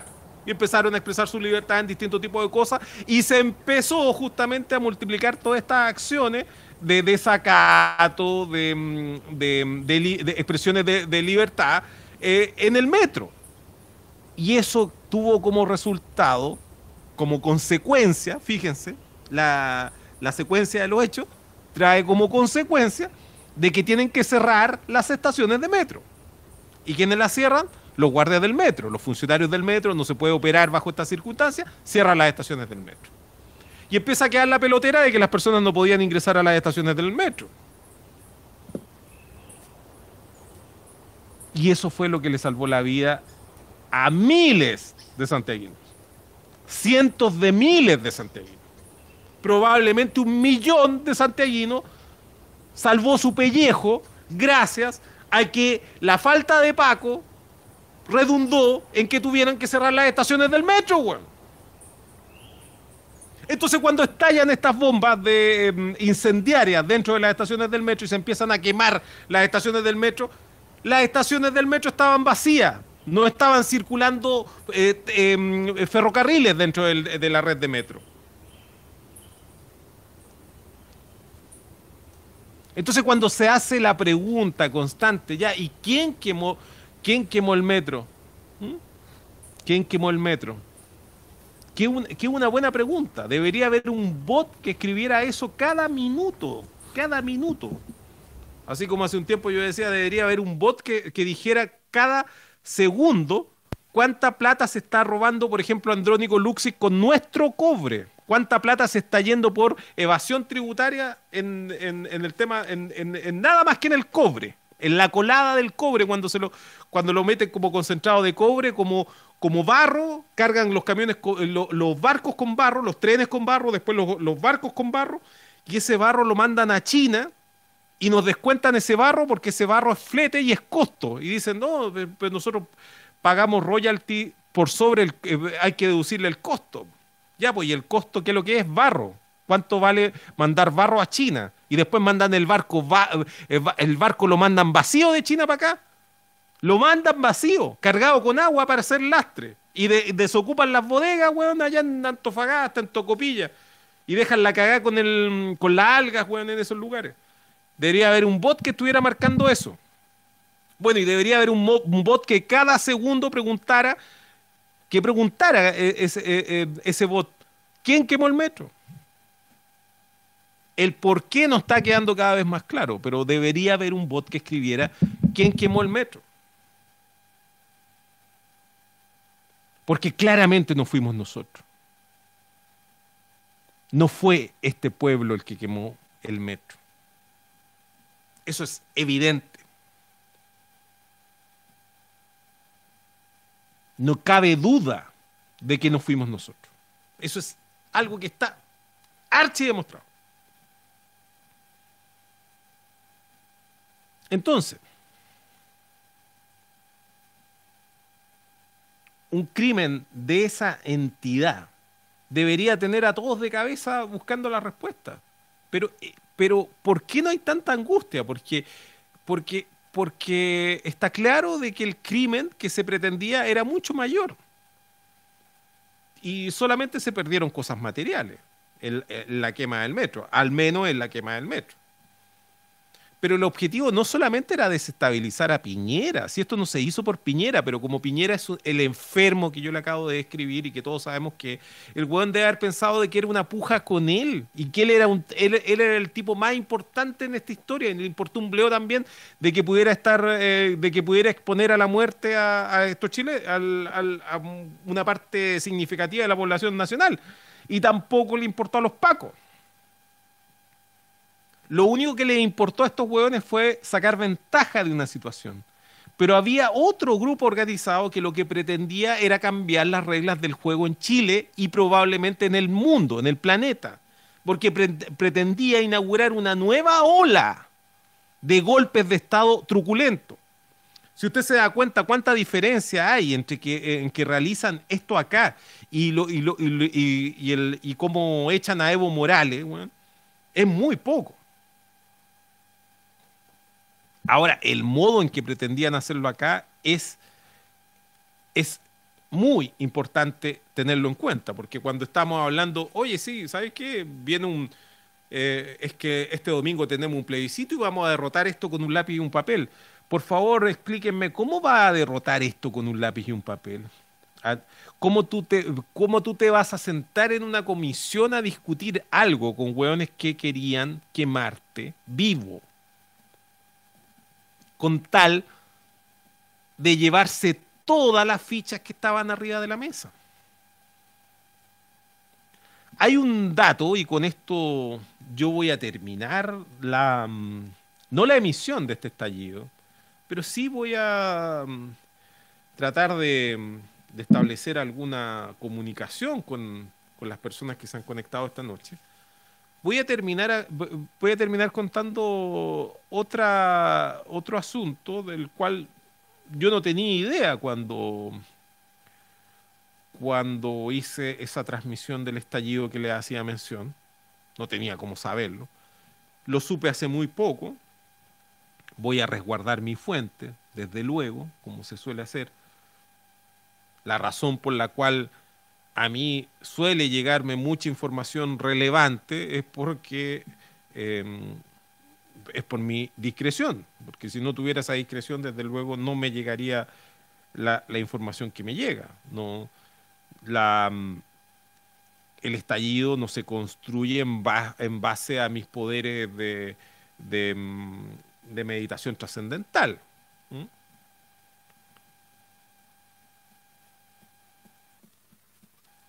La semana, la semana en que fue la jornada de manifestaciones que llamó, eh, llamaron los secundarios, primero, como dijimos, a través del Instituto Nacional, eso se propagó, a- se hizo también en el Liceo 1 y en el Liceo de, de Maipú, y terminó siendo una jornada de manifestación de la ACE, y eso terminó siendo una convocatoria más amplia. En esa semana, que es la semana previa al 18 de octubre, em, estaban desplegados en Chile, escuche bien, estaban desplegados en Chile todos los aparatos de seguridad del planeta. ¿Escuchó? Todos los aparatos de seguridad del planeta. Todos estaban desplegados, sin excepción, en Santiago de Chile. ¿Por qué? Bueno, esto, yo no lo estoy diciendo a fin de avalar la tesis de Carlos Peña, perdón, que los confundo a veces, de Carlos Pérez sobre eh, de que fueron los chinos los que quemaron el metro. Eso simplemente lo, lo dejo ahí como nota al pie de página. No. Estaban todos los aparatos de seguridad del planeta porque vinieron a chequear la seguridad de este país para la COP25. ¿Se acuerda usted de la COP25? ¿Se acuerda, no? ¿Se acuerda que nosotros éramos sede de una reunión que iba a traer a los grandes mandatarios del mundo, que venía la, la Greta Thunberg viajando, eh, hizo un- una verdadera travesía para... estaba, estaba relativamente cerca de llegar a Chile, pronta a llegar a Chile, cuando eh, estalló la COP25 iba a ser lo más grande desde lo que tuvimos eh, de- desde las manifestaciones del año 2000, 2001, quizás usted las recuerda, que fueron las primeras manifestaciones en donde se juntó este, este pueblo eh, que hoy día está en las calles. Surgieron ahí. Eso se juntó con, con el desacato y las luchas callejeras de la ACES y se terminó eh, ahí, ahí surgió este, este, este verdadero enemigo poderoso e implacable que somos nosotros, pero que somos un enemigo poderoso e implacable para el fascismo.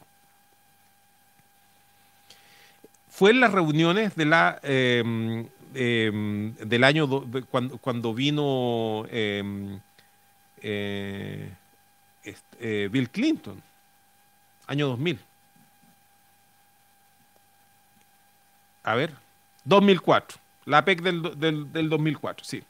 Aquí eso es bueno que no que esté el estallista pendiente. La PEC del 2004 fue la, la vez que se probaron estos fuegos. Pero como vienen dignatarios de todo el mundo, Bush, no- recuerdan, había estado Clinton antes en una visita mm, eh, en que estuvo solo, me acuerdo porque fue a com- comer un completo en un restaurante que estaba en ese tiempo al frente de, del municipal y luego le pusieron ese local el Clinton y luego lo cerraron.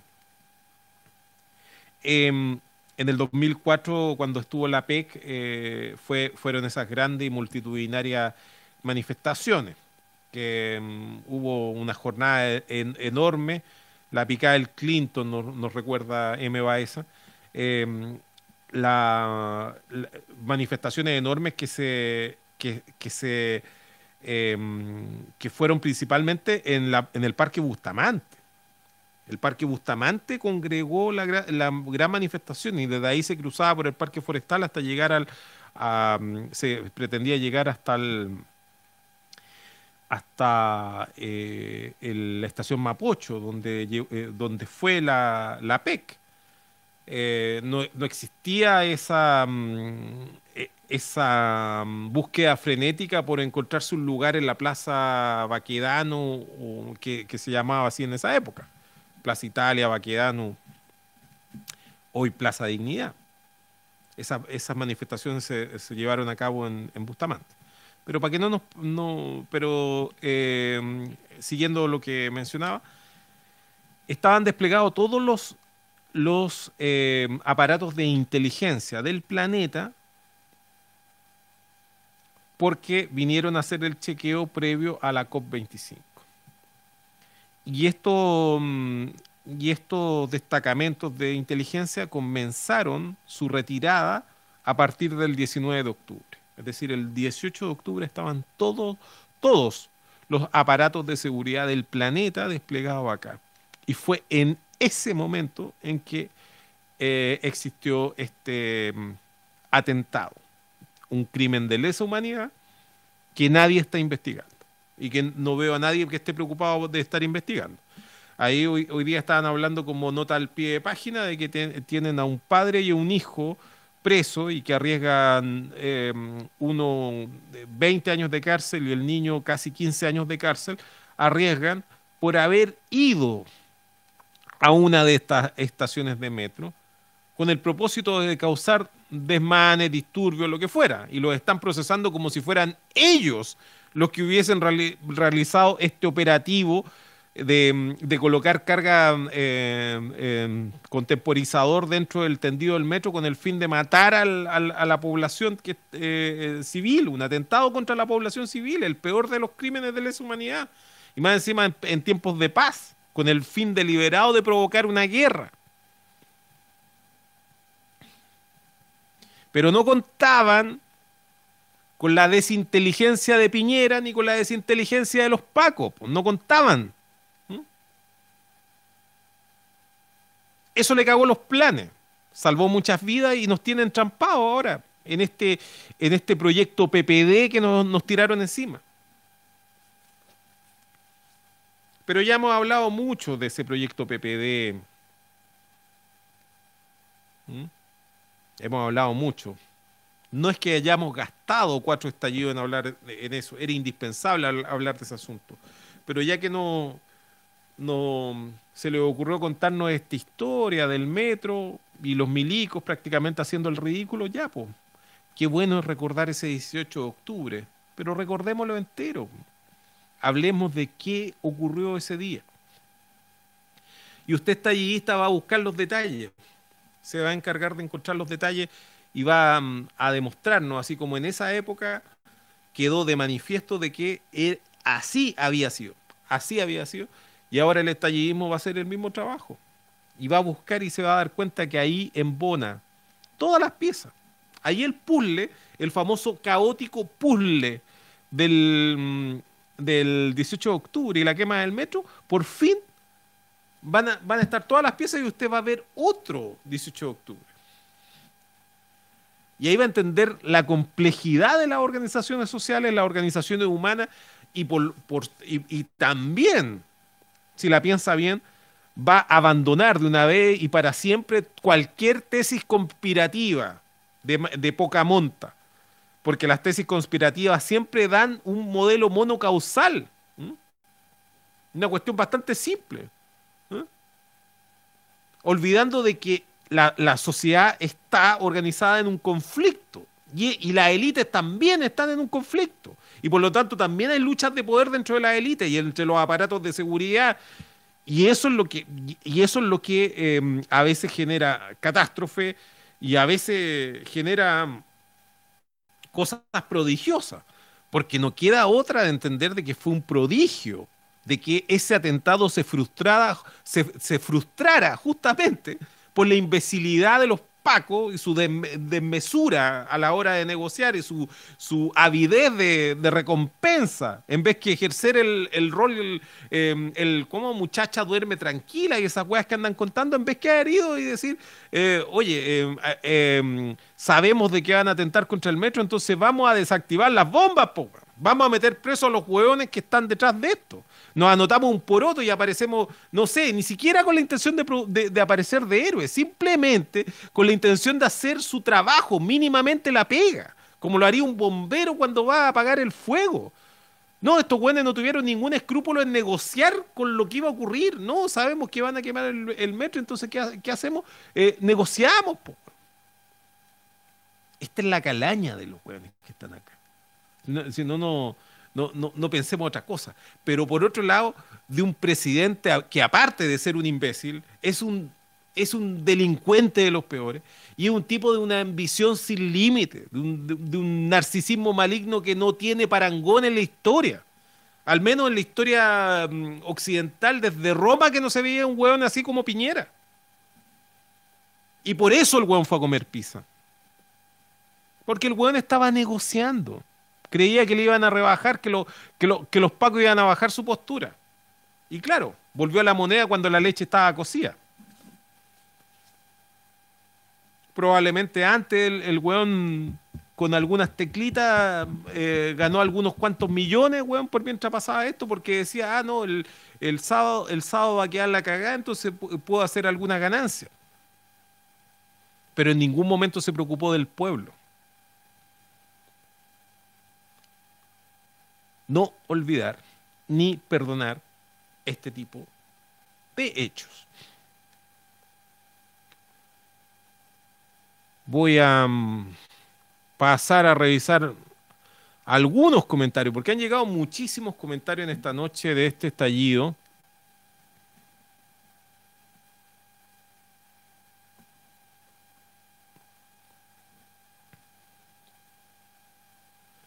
También necesito ponerme al hilo porque eh, cuando retrocedo llego a comentarios más, más viejos.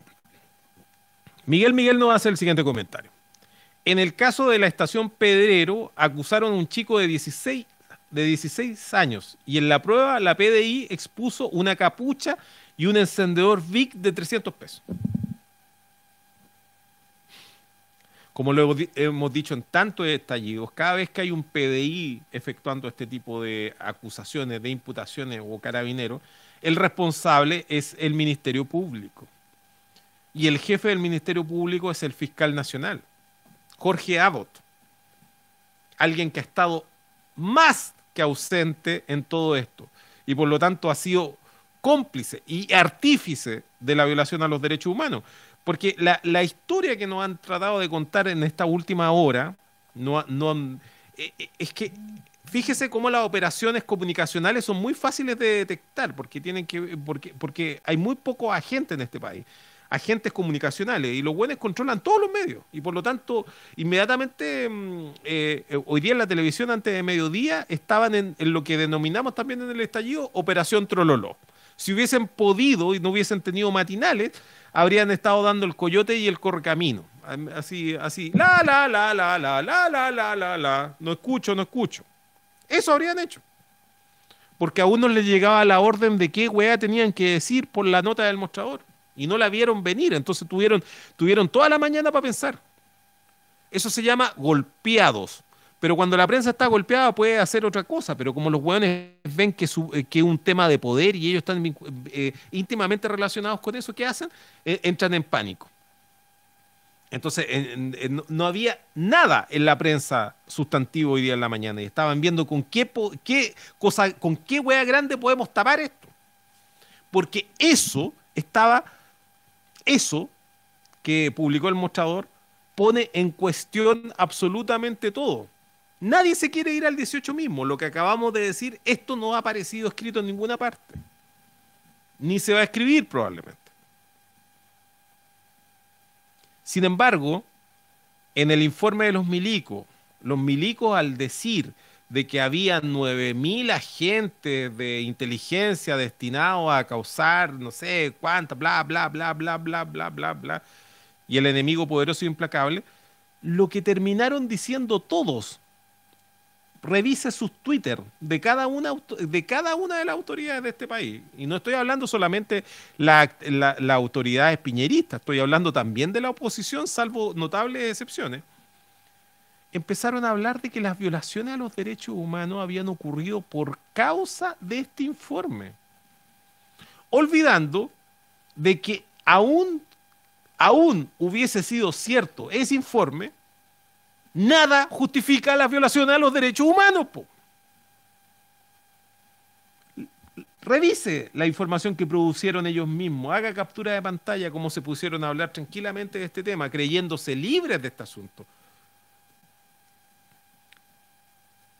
Persona acribillada y luego en Chile existió el delito de desaparición forzosa de personas.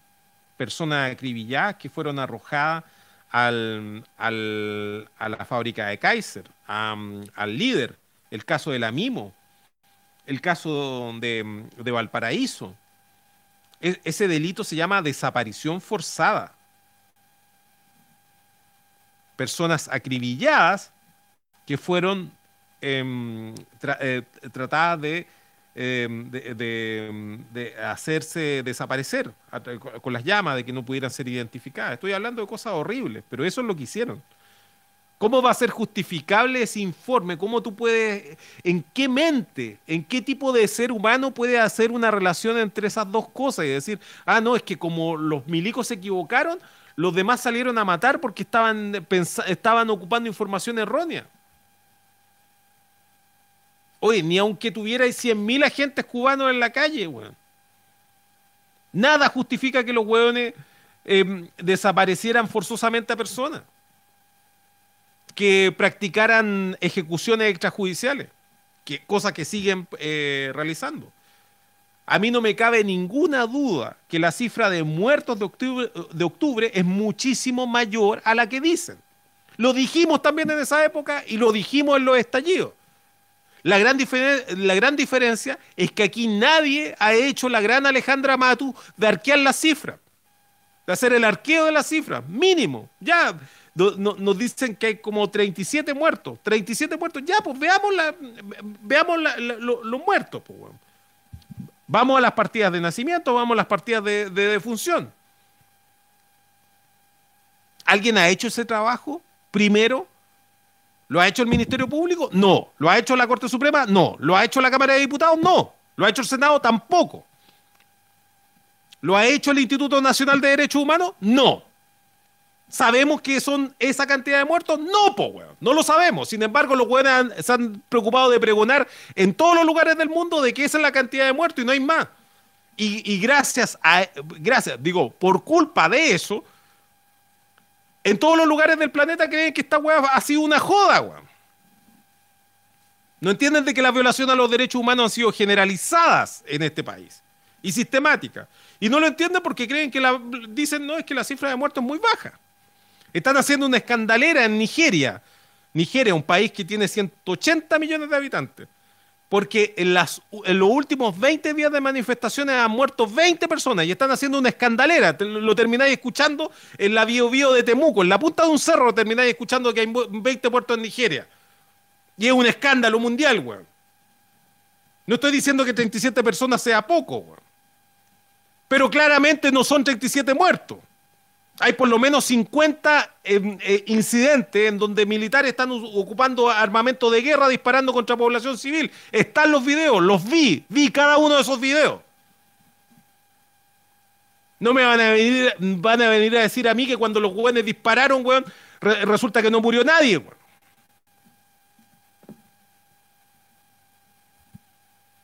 Y en vez que salir a buscar a los muertos, lo que hicieron estos hueones fue sacar a la, a la directora del médico legal, weón. a, la, a la que está, a la funcionaria que estaba encargada precisamente de contar esos muertos. Y obviamente esta hueá pasó por el lado de Sergio Mico y Sergio Mico, eh, el, el hueón le dio absolutamente lo mismo. weón. Y ese hueón está a cargo de eh, eh, cautelar de que no, no, no, no nos violen los derechos humanos. weón. El gato en la carnicería.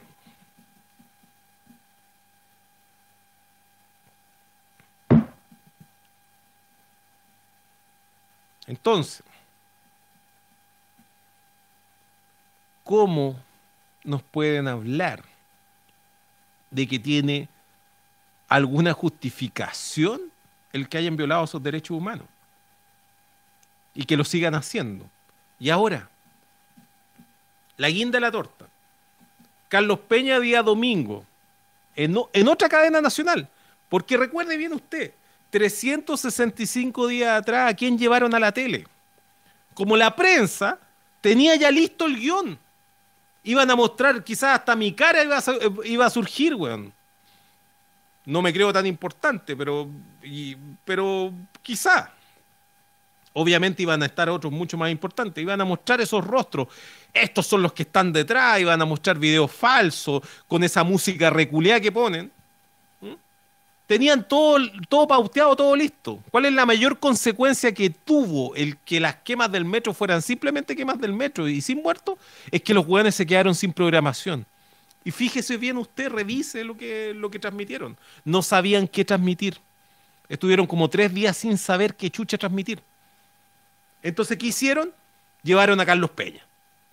Ah, entonces Carlos Peña nos tiene que decir algo inteligente. Si total dice cosas inteligentes en el Mercurio todos los, todos los domingos, entonces eh, me imagino que dijeron, oye, eh, estamos entre llevar a Cristian Barkel, a Iván Poduje o a Carlos Peña, o un panel entre ellos. Ya, llevemos a Carlos Peña que, que es el mejor de todos.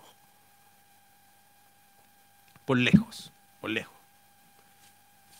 ¿Y qué nos dijo esa noche Carlos Peña? Nos dijo de que esto era simplemente una molestia de millennials. Así lo dijo, tal cual. Esa fue su gran tesis sociológica. Porque el pelotudo se hace llamar sociólogo. Sociólogo, así como si nada. Millennials.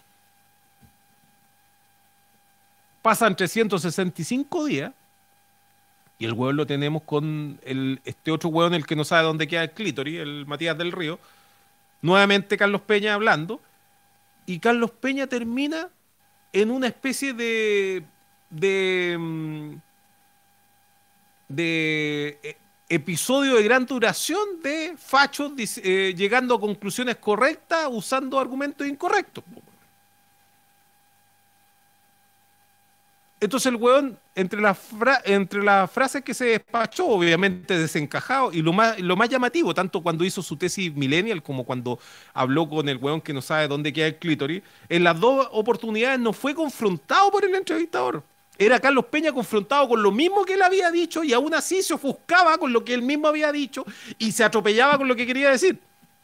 Pero no como yo atropellándome porque, porque, porque estoy mm, furibundo por cosas eh, que, que- que he hecho explícitas, sino que enojado porque tampoco es capaz de dar un buen argumento. Enojado como esos, no sé, jugadores de tenis que le pegan a la raqueta porque no le sale bien el, el golpe. Y termina diciendo algo que nosotros ya sabíamos que un proceso constituyente determinado por la violencia carece de todo fundamento. Y es nulo, absolutamente nulo. ¿Quién lo dice?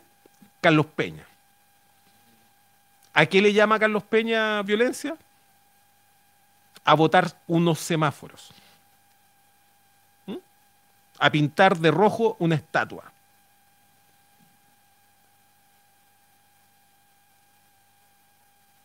Con el informe de los milicos en la mano que tenemos hoy día, hablemos de violencia.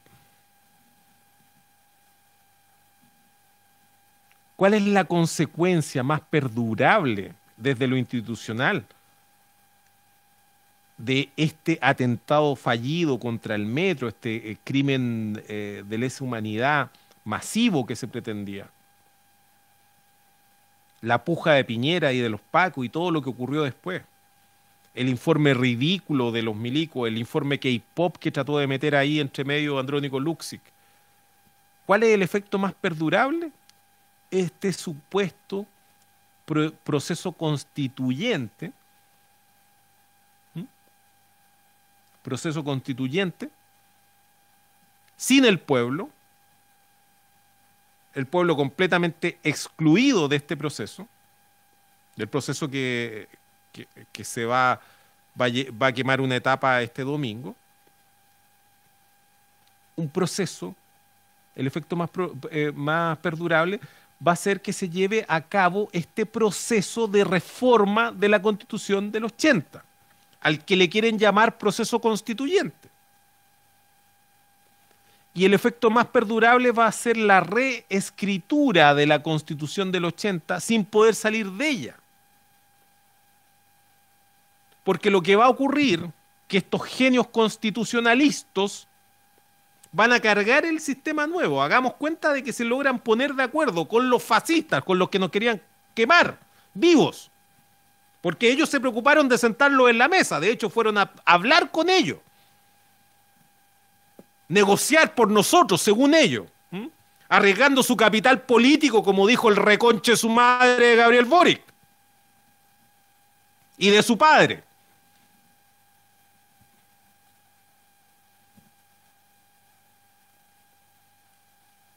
Resulta que en este proceso, si llegan a ponerse de acuerdo y logran escribir esa constitución, escríbanla, ya, háganla, maravilloso, perfecto. Pongan en riesgo la ley de nacionalización del cobre, hagan todo lo que, lo, lo- lo que los hueones tienen tan, tan, tan... Porque la mayor preocupación es que aparezca el nombre de ellos en la, en la constitución. Bueno, si la logran escribir y la hueá es tan bonita como en las campañas de la prueba, tan bonita al punto de que la, la constitución exige que venga impresa con fotos, ¿cachai? Y aparecen las personas del mundo del arte y la cultura, la Amparo Noguera, ¿cachai? To- Aparecen todos los personajes y la, cuestión, la, la veía, es una especie de, no sé, de mm, catálogo de Sara, la wea. ¿Mm? Ya, preciosa, weón. Puta, qué linda tu constitución. Los weones van a tener escrita la wea y, la wea le va a aparecer en la pantalla. Ya, em, se ha terminado de cargar la constitución política, por favor reinicie. Los weones van a poner enter se va a reiniciar el computador y sabéis lo que va a aparecer en la primera pantalla después de la BIOS. Va a aparecer, ¡pip! va a aparecer la BIOS, la cantidad de RAM, bla, bla, bla, bla, y va a aparecer Constitución de 1980 cargando. Y claro, como estos weones se viven de enterarse de weas que se sabían de antes, no les estoy pidiendo que escuchen el estallido a estos huevos, me interesa un bleo, pero son weas que dijimos en este estallido, eh, la- las dijimos el, eh, eh, figúrese el día, el 15 de noviembre, en la noche lo dijimos. Esta misma wea. De 2019, por supuesto. ¿Qué va a ocurrir? como no es un proceso constituyente, porque los procesos constituyentes en donde, en donde comparece el poder constituyente originario, porque el poder constituyente originario es indelegable y solamente puede comparecer el pueblo por sí mismo, y por lo tanto la asamblea constituyente no es un accesorio de un proceso constituyente, sino es de la esencia de un proceso constituyente. Entonces lo que están haciendo no es un proceso constituyente, hasta ellos mismos se dieron cuenta y le llamaron proceso constitucional. Ya, entonces como es un proceso constitucional, ¿qué es lo que es? Es una reforma de la constitución de 1980. Entonces cuando la tengan escrita, esa constitución va a tener que ser coherente con la constitución de 1980. Y si no es coherente con la constitución de, de 1980, en esa puja que haya entre coherencia e incoherencia, ¿cuál es la norma? que pierde eficacia confrontada contra la otra es la norma nueva, la de reforma, en la que cede frente a la norma antigua. ¿Por qué razón? Porque no se puede cambiar una constitución en su estructura mediante una reforma constitucional. Ese es el acuerdo unánime que tienen todos los autores del planeta que han estudiado el punto. Esos son los constitucionalistas, no los 230 y tantos mequetre- mequetrefes, weón, oportunistas que escribieron la carta en donde el primer eh, primero de la lista era Fernando Atria. Son weas muy diferentes. No es un proceso constituyente, es un proceso de reforma constitucional. Y por lo tanto, si es que hay algún conflicto, la, la norma tendrá que entenderse como lo entendió la, la Comisión Ortúzar. Y si hay un conflicto jurídico, va a tener un pito que tocar este mismo Tribunal Constitucional, el que todos detestamos y no queremos saber más. Sin embargo, ahí va a estar. Así como hoy día estaban convocando al Tribunal Constitucional para vetar una ley que están despachando para eh, mm, eh, criminalizar el negacionismo. ¿Quiénes estaban ahí? Los fascistas, po. porque obviamente los fascistas los tenemos en el Parlamento en este país. Y están evitando de que tú puedas vetarlo porque sean fascistas. Y con esos fascistas se hacen negocio, hacen negocio, y quieren escribir una constitución con estos fascistas, con los que querían quemarnos, con aquellos que nos violaron los derechos humanos, con aquellos que justifican la violación de los derechos humanos, diciendo que estuvo bien porque el error lo cometieron los milicos, porque en realidad eh, sobreestimaron la cantidad de agentes cubanos que habían en Chile.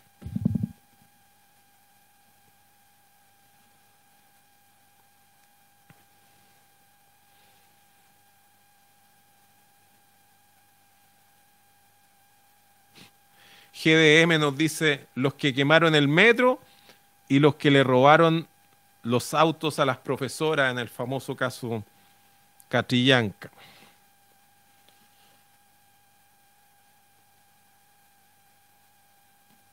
Con los plazos estimados de que se reanudará el funcionamiento del metro, en un principio dijeron que el 2022. Los de la ANI están los de la ANI están de cabeza buscando a los que quemaron el metro. Se pone alguien, tira la lo tira como talla Juanito Zavala. Y sí, po, es una talla. Y Sucán dice, piteándose un símbolo del progreso y de la funcionalidad del capitalismo en Chile. Sí, pues sí, es un... Bueno, ahí, ahí están todos los todo- todos los estudios sobre el simbolismo que entraña esa quema del metro eh, vienen después de entender quién fue el que lo quemó. El antecedente eh, más concreto del efecto, digamos, de la operación política misma de la quema del metro es la quema del Reichstag. La quema del Reichstag. lo que hicieron los nazis. Eh, quemaron el Reichstag y culparon a los comunistas. Y con eso hicieron capicúa. Ganaron por los dos lados. Se deshicieron del Parlamento, iniciaron la persecución contra, contra los comunistas y se hicieron del poder político. Así es como Hitler llegó al, al poder. Discúlpeme que, mm, que realice este tipo de, mm, de explicaciones, porque podría confundirse con esa, mm, con esa ley de Internet de que si la conversación avanza lo suficiente vamos a llegar a Hitler. Sí, pero en este caso el ejemplo es correcto. Justamente el incendio al Reichstag es lo que ellos pre- pretendían, porque el Reichstag era el símbolo del pro- progreso alemán, era el símbolo de, el- de la constitución de Weimar. Lo- los alemanes por fin entendieron de que no iban a mandar los varones, sino que iban a tener varones con B larga. Y entendieron de que iban a tener algo como una república. Y erigieron la constitución de Weimar. Y esa constitución de Weimar tenía como consecuencia un parlamento que era el Reichstag. ¿Y qué hicieron los nazis? Lo quemaron.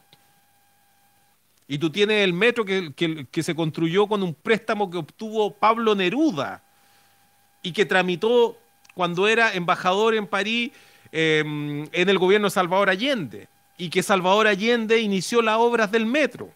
Por eso en, la, en el golpe de Estado estaba prácticamente atrincherado todo el, el bandejón central de la Alameda, porque estaban haciendo las perforaciones para construir lo que luego conocimos como la, la línea 1 del metro, que fue inaugurado en el primer tramo en el año 76, pero que iniciaron- inició su construcción en el año 72. Claro que es un tremendo símbolo el metro. Y, no vamos a descontar el hecho de que la concertación hizo política con el metro. Cada gobierno de la concertación se eligió a través de, un- de un- de- de- la construcción de una línea del metro. Ricardo Lagos se erigió presidente gracias a la construcción de la línea 5 hacia la Florida y Bachelet gracias a la línea 5 hacia Maipú.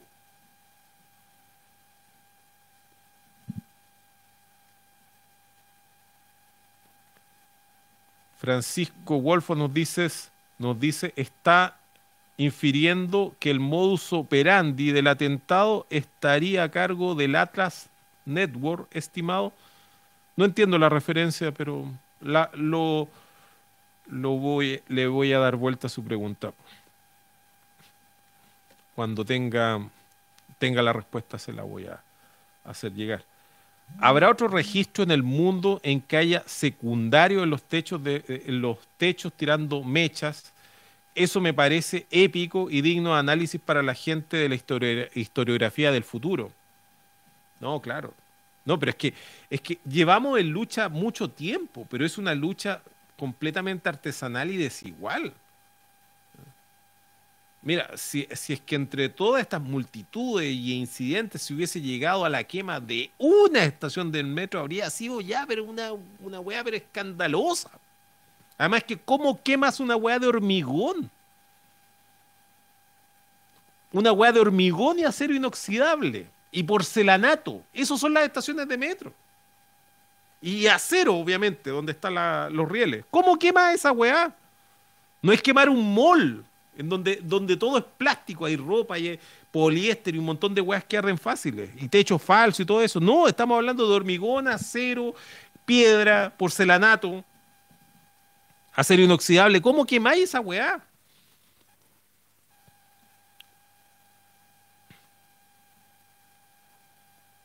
El ego de Piñera, nos dice Juana Ortega.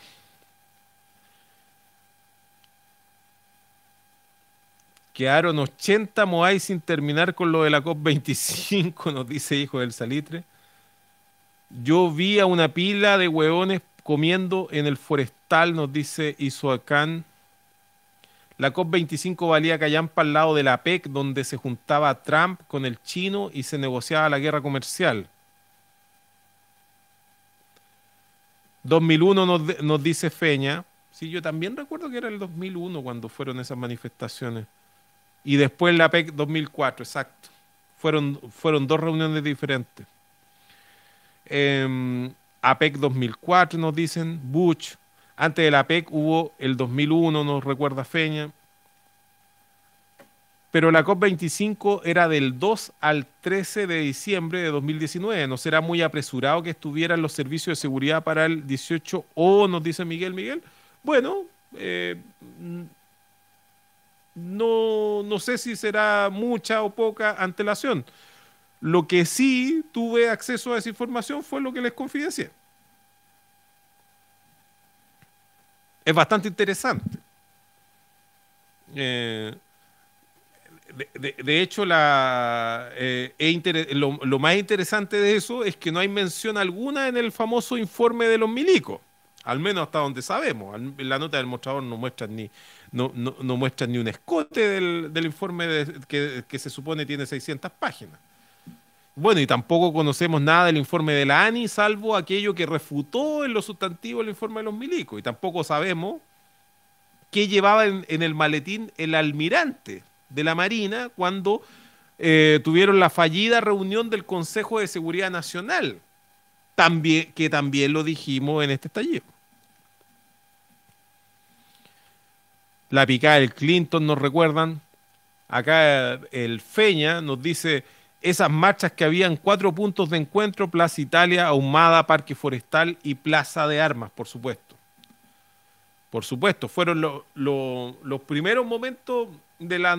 Fueron las, la- esas son las nuevas marchas más antiguas que hay, registro. Lo digo en serio. Porque las otras marchas eran marchas que, que, que fueron marchas ochenteras que se hicieron en los 90, que son muy diferentes. Las primeras marchas fueron 2001, 2004 y eh, movilización callejera, las de la, las de la y luego de la ACE, el mochilazo, el, el pingüinazo y el mochilazo. La Floripondio en Parque Bustamante nos recuerda a Pepito Chicoma. Oye, hay, hay pura celebridad en esta conexión. Está Feña, está Chicoma. Un abrazo fraterno a todos los que se han conectado. Qué gusto estar transmitiendo con usted. Aureliano, buen día, hablando de, de celebridades. Lo del Hotel Principado lo recuerdan bien. El Hotel Principado, el que quemaron en el Parque Bustamante, si es que no me equivoco. En, el, en abril ya había venido Mike Pompeo a, discurs- a discursear contra China. Pero recordemos también la que hizo el, el- la que el desaire que le hizo a los gringos Piñera. Si Piñera es un eh, Piñera viajó a, Chi- a China también y, y empaquetó a los hijos en, uno, en, un- en un- en unos negocios en China.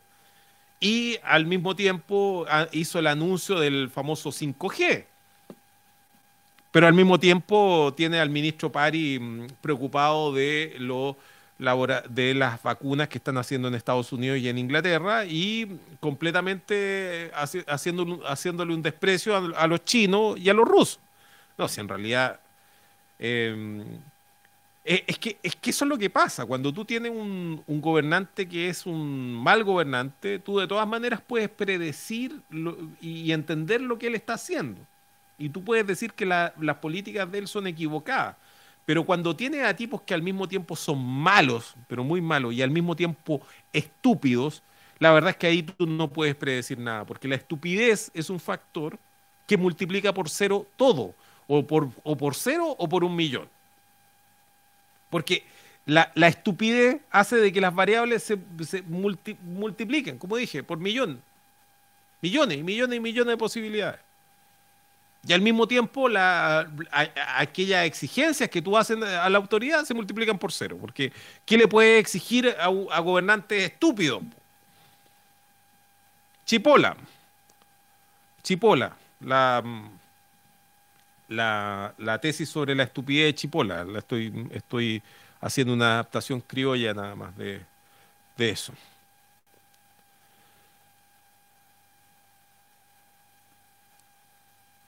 el mismo de la PEC y se cayó el, pu el, el puente del, del, Loncomilla, qué buen caso. Hubo una pequeña caída, parece. Espero que haya sido... Aló. Espero que haya sido imperceptible la caída.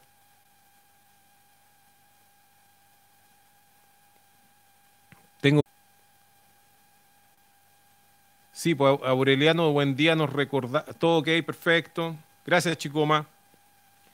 Eh, Aureliano Buendía nos recordaba la caída del puente Loncomilla, que el puente Loncomilla también lo dijimos en este estallido hace muchísimos años atrás, contando la historia del- de los famosos em, pilares para la, mm, para la mm, autopista Vespucio, que se construyeron en un, en un terreno que tenía mm, eh, ventajas comparativas, que estaba al otro lado del puente Loncomilla, es decir, eh, cruzando el puente Loncomilla hacia la costa, de propiedad de Ricardo Lagos Weber, y em, que, como sucede con la arena y con los áridos de este país, em, el alcalde, em, por algún trato que hizo con Ricardo Lagos Weber, porque Ricardo Lagos Weber todos sabemos que es un tipo muy querido por todos, entonces le regaló la, mm, los áridos, como por ejemplo la Jacqueline Van Rieselberghe le regalaba los áridos a su padre en Concepción. ¿Mm? Un caso que movió millones y millones de dólares, porque por, mm, por todo el tiempo que fue alcaldesa de Concepción, Jacqueline Van Rieselberghe le regaló los áridos que pertenecen al río Biobío a su padre. Bueno, en este caso el, regalón fue Ricardo Lagos Weber. Entonces, con eso árido, Ricardito Lagos Weber construyó los pilares de, la autopista que corre por, dentro de Santiago, que es la autopista Circunvalación Américo Vespucio, que está construida toda con pilares eh, prefabricados de hormigón.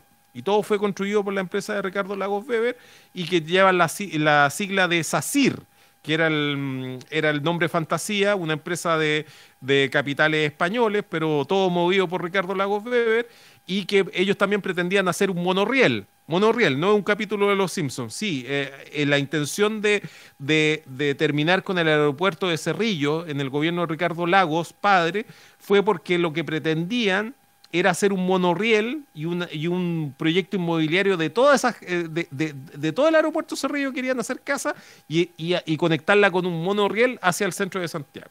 Y ahí salieron para atrás porque el, el terreno del aeropuerto Cerrillo terminó estableciéndose que estaba contaminado con metales pesados y tuvieron que meterse ahí donde no llega el sol el proyecto para construir viviendas sociales y no tan sociales en, en ese enorme paño que el de, el de Cerrillo. Pero bueno, Ricardo, Ricardo Lagos Weber mm, construyó los pilares del, de, mm, del Américo y, mm, y cada pilar pesaba 60 toneladas y el puente de Loncomilla tenía un máximo de peso de 30 toneladas. El resultado es que después que terminó de pasar el último pilar, el puente de Loncomilla se cayó, murieron personas. Obviamente nadie le ha ido a preguntar a Ricardo Lagos Weber, todos conocen esa historia, la hemos contado en el estallido unas cuantas veces. Pero bueno, cuando sale Ricardo Weber, ah, no, es un tipo simpático, es como Tita de Lind, pero con otros lentes, que anda eh, con la, eh, la mochila se la pone en una pura oreja y todas esas cosas. Para todo, Ricardo Lagos Weber es un pobre y triste huevón nomás que, ah, no, pero es diputado, senador, ah, y, y baila mal cueca, y se le olvida eh, la infinita corrupción que, que, que representan y que son estos huevones, ¿cachai?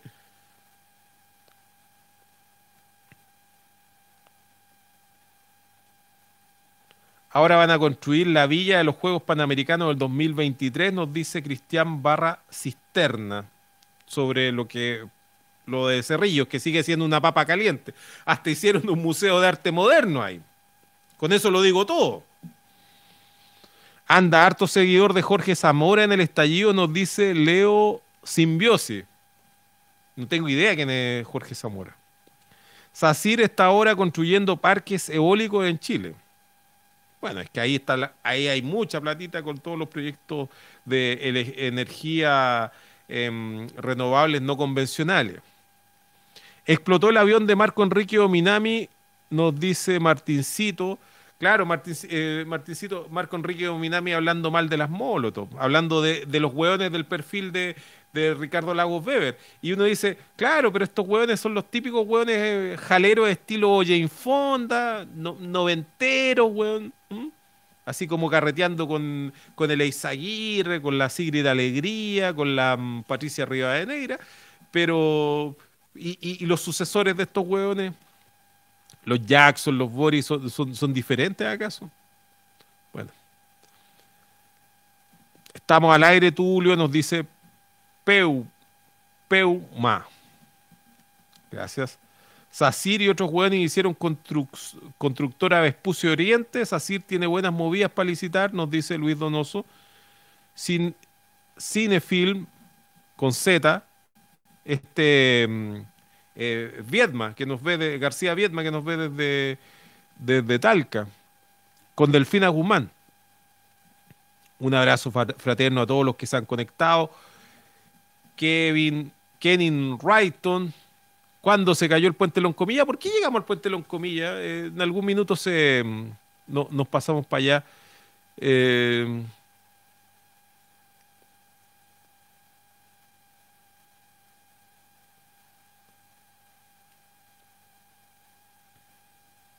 aquí dicen ataque falsa bandera. Benjamín Franulek, también un abrazo fraterno. Obvio que las empresas de seguridad son una sola para este tipo de eventos y deben ser las que van a Irak como mercenarios. Los mismos. Bueno, hay un caso, un caso extremadamente triste de unos cabros que fueron a asaltar a un banco allá en. Esto en Loprado. Y mm, se prepararon para asaltar este banco creyéndolo como una mm, recuperación. Se mandaron toda una pila de discursos a propósito de todo esto. Y cuando ingresaron, consideraron bien todo, planificaron bien todo, menos de que el guardia de seguridad que estaba en ese banco, en ese banco estado, eh, era un mercenario de, mm, que había estado trabajando en, en Irak y que por lo tanto tiene que haber matado a mucha gente antes del que mató en esta oportunidad. Así que em, se encontraron con ese tamaño problema. Triste problema por lo demás. Los gringos. No es necesario que lea esto al aire, pero insisto que busca a Atlas Network y a su... Ah, no, no están diciendo que no lo lea, pero bueno, no, bueno, ya voy a, voy a leer qué es lo que es Atlas Network, porque estaban diciendo que había algo entre ellos y la empresa Atena, que es la de, de, de Nicolás Ibañez. Estos agentes extranjeros vinieron a ver en terreno respecto a la, a la, a la presencia de otros agentes extranjeros. Sacamos a Piñera antes de Pascua, yo creo que al weón lo van a traicionar. Bueno, es que lo- se pasan traicionando. si esta we- lo, lo que ocurre es que em, el acuerdo tácito de estos hueones es mantener a Piñera ahí. Es un acuerdo tácito. Todo lo que hacen está destinado a que Piñera siga, a, darle un, día más a Piñera. En este minuto, en donde se ha, mm, aparecido a la luz nada más que una puntita de, de uno de los icebergs. La oposición tendría que haber salido, bueno, a dejar una cagada gigantesca. ¿Y qué han hecho? Como dije, han tuiteado, ay, las violaciones a los derechos humanos se produjeron porque los militares hicieron este ridículo informe, que luego se desmintió que era falso. Si no fueron los pacos, ni los milicos, ni los civiles los que quemaron el metro. ¿Quiénes fueron? Nos dice Ann Goldstar, que se acaba de conectar.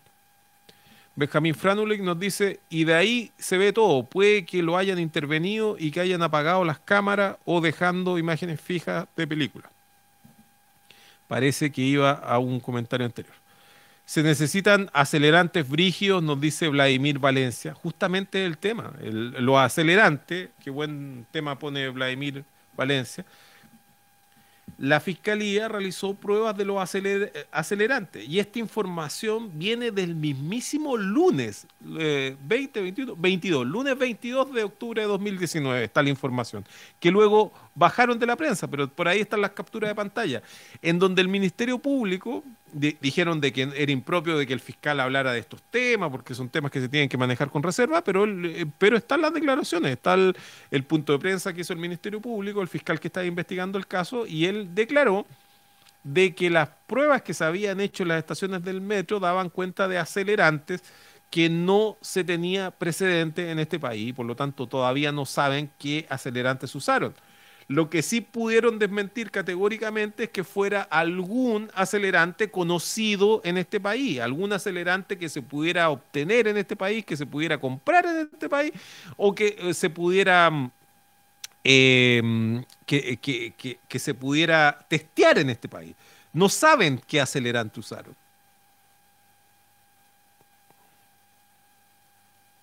Se quemó la línea que conecta Maipú y la otra que conecta Puente Alto. Nadie haría eso. Obvio que nadie haría eso. Ningún maipucino haría eso. Eh, por- porque eh, en Maipú más amor se le tiene al metro que a los helados weón. ¿Mm? Más amor se le tiene al, al- al me- más amor se le tiene al metro que a la Plaza del Monumento, porque en la plaza, al frente de la Plaza del Monumento construyeron, construyeron un edificio consistorial que, que hicieron pedazo la plaza. Más, más amor se le tiene al metro que a la piscina de Maipú, porque hicieron una poda extrema de los árboles de la Plaza de, de- de la Plaza Maipú y lo transformaron en un páramo. Más, más amor se le tiene al metro, weón, que a la eh, que a la higuera, porque dejaron que quebrara la higuera y que y, ahora no hay dónde ir a tomarse un pipeño ni un chi- chichón. Ah, Beja nos contaba de eso de, del- de cómo funciona la sala de control del metro. Que tengo entendido que la sala de control del metro está en San Ignacio con Alameda, donde están las oficinas centrales, ¿o me equivoco? Aquí Sign Film nos pregunta cuántas estaciones en total fueron. Fueron, fueron, fueron hartas. Con los números, eh, con los números, los, eh, probablemente en Wikipedia debe haber una, entrada sobre la quema del metro en Santiago en el 2019 y ahí van a aparecer la cantidad de estaciones y todos los, datos, los datos más finos sobre esto. Aquí hay. Lo otro es que coincidente lo otro que es coincidente y da para hacer salfate es que el 18 de octubre de 2019 se hizo el Event 2001 por Bill Gates y otros para prepararse para una futura pandemia. Era un simulacro, nos dice Rodrigo Vargas. Bueno, es que una pandemia era algo previsible. Lo que pasa es que estamos dentro de una pandemia. Y, eso hace pensar de que como era previ- previsible, estamos, est- estamos siendo víctimas de un plan de otros. Pero las causas de las pandemias las conocemos, son científicas.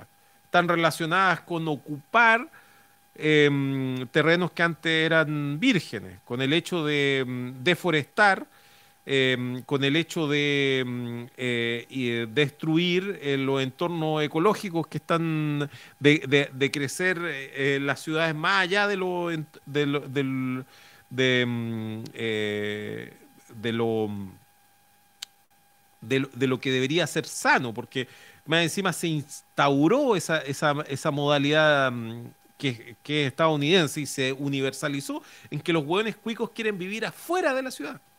Entonces las ciudades se van haciendo cada vez más grandes. ¿Mm?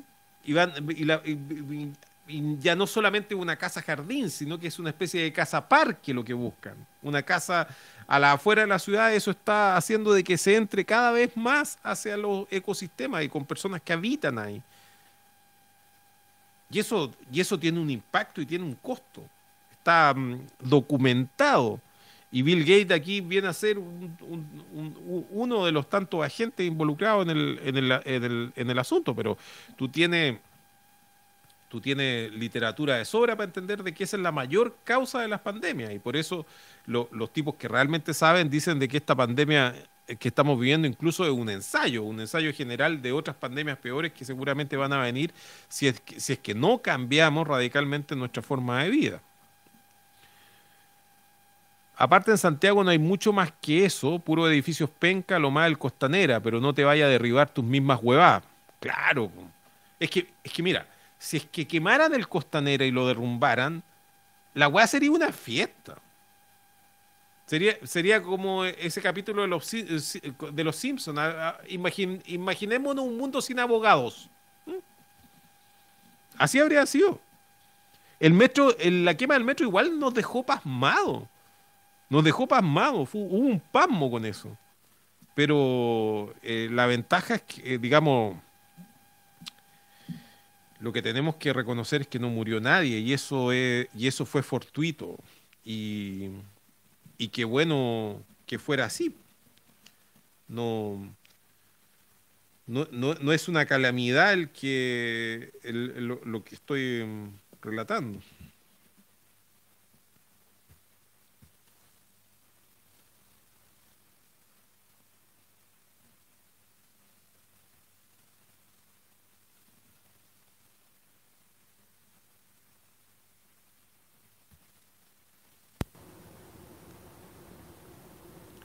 Sigo leyendo las preguntas.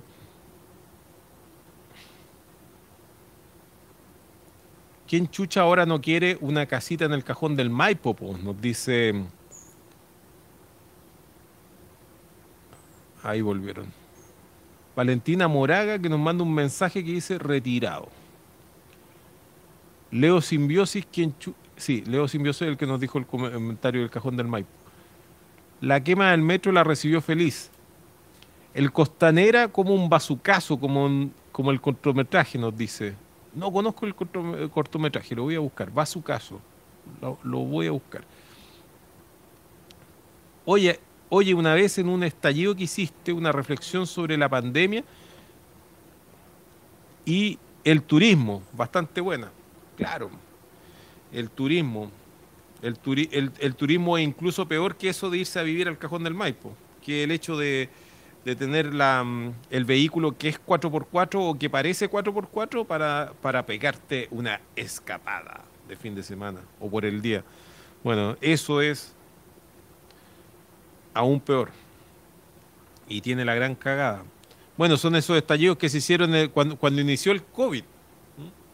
Y que, y que también, eh, ya, eh, a diferencia de otros programas que se hicieron sobre el COVID, los estallidos sobre, sobre el COVID se hicieron a finales de marzo. Y todo lo que ocurrió después fueron cosas que ya se habían dicho en los estallidos. Creo que el último estallido sobre el COVID se hizo los primeros días de abril. Y de ahí en adelante, de ahí en adelante me quedé callado unos buenos meses, porque en realidad estaba todo dicho. Es como esta cuestión de la quema del metro. Debería, debería, haber, de- de- de- debería haberse terminado esta weá. Es de bastante mal gusto que sea yo el que tenga que recordarlo más encima. Jorge, eh, no es Jorge Sutil, porque ese es Jorge Correa Sutil. El Juan Sutil, Juan Sutil, el, el Juan Sutil, el, el del yoga extremo, Sutil llorando por los, por los, por sus capos de 80.000 hectáreas, por sus campos, me imagino que dice. Beatriz Silmara nos dice, mi deseo para esta Navidad para el presidente es el mismo final que Julio César, emperador ajusticiado por su propia gente.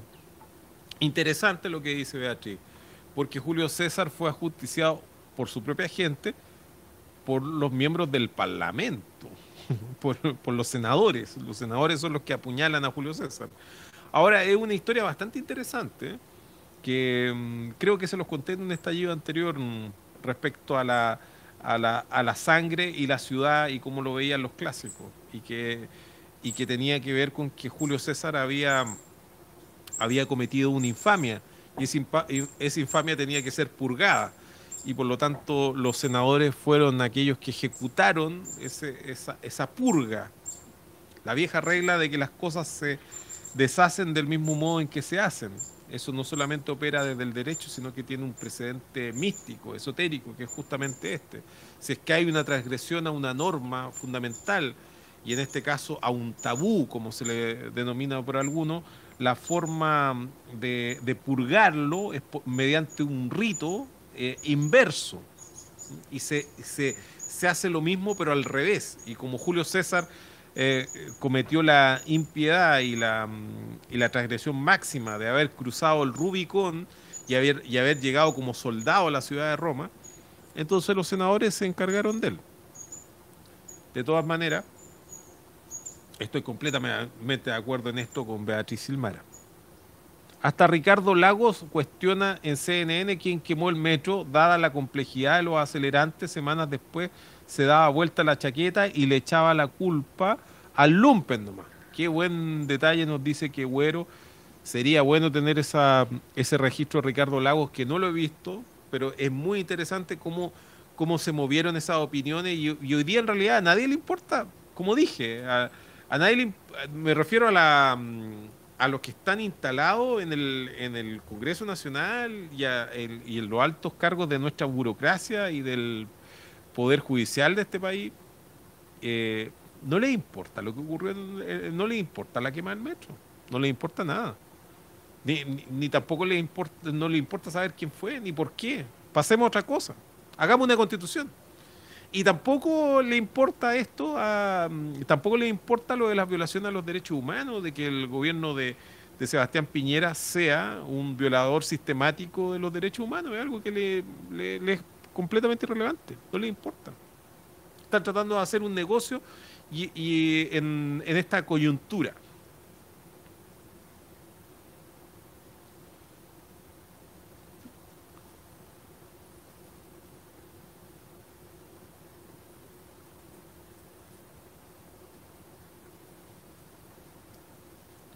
¿Cuál sería el top 10 de la guillotina estallidista? Yo postulo a Lagos Escobar, Lagos Weber, Piñera, Chadwick, Rosa, Hinspeter y Bachelet.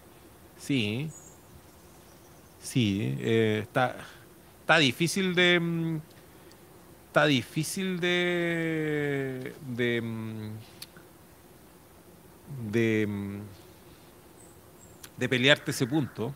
Están muy buenas esas cartas. Deberíamos, deberíamos hacer un naipe con estos hueones un álbum basurita es lo mínimo. Lo debemos. Estamos atrasados en eso hace bastante tiempo. Pasó piola que el informe K-Pop lo hicieron pasar como muestra gratis esta última semana. Sí, po. Gracias a esto, lo de los alienígenas y lo del K-Pop están quedando incluso como juicios sensatos.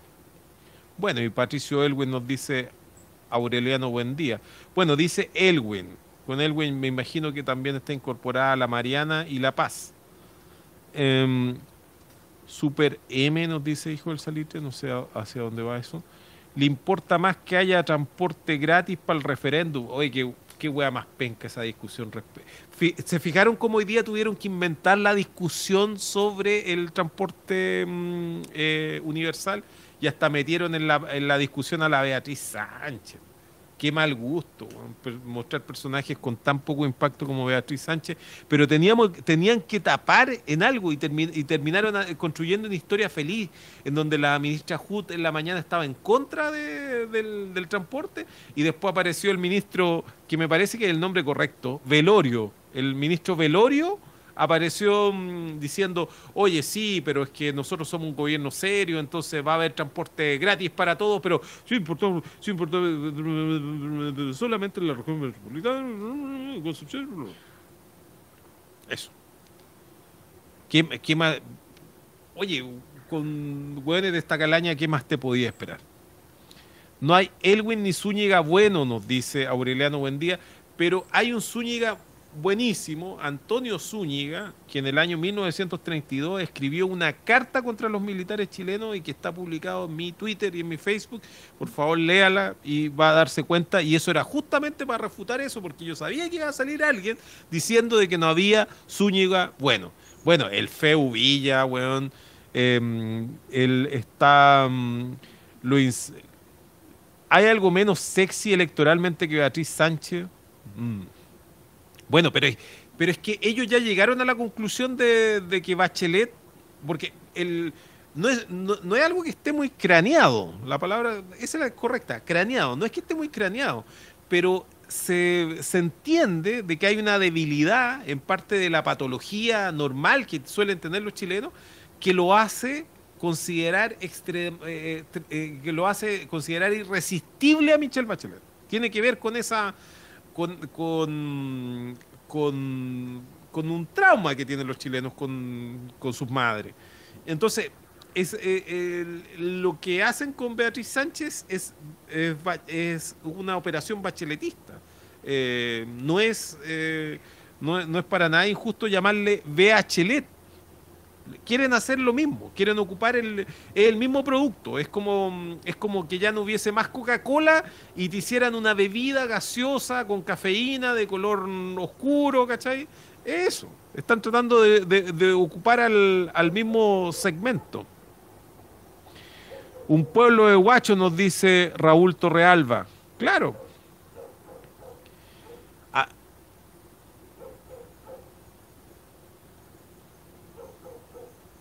Bueno, la, y lo peor es que la HUD ha sobrevivido incluso a, los de los 30 pesos. Oye, y sobrevivió a lo de la quema del metro.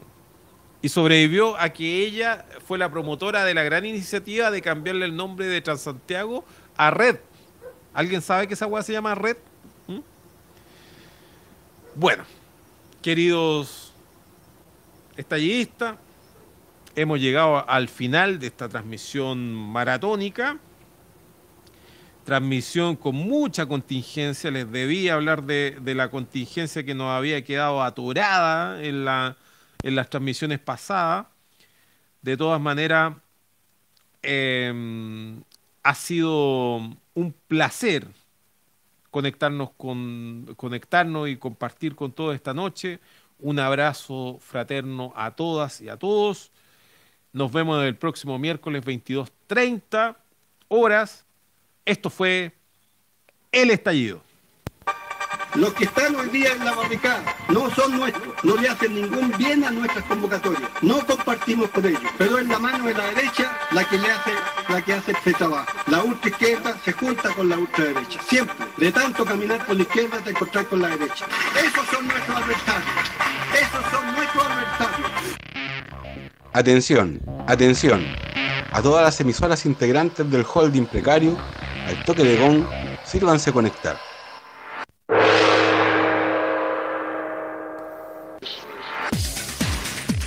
Radio Ucán Libertaria, Radio Villa Francia y Radio Enrique Torres presentan a Ariel Zúñiga en Se viene el estallido. Opinión, análisis, contactos en vivo y la mejor música para estar al tanto de todo lo que la prensa canalla no quiere que sepas. Se viene el estallido porque la revuelta social tiene discurso. Cada miércoles desde las 22 horas, conéctate con la otra mirada. Se viene el estallido con Ariel Zúñiga.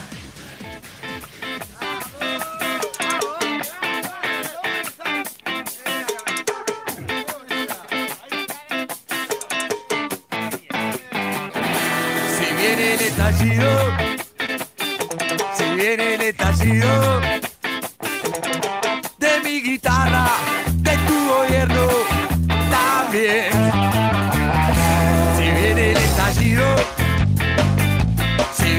estación.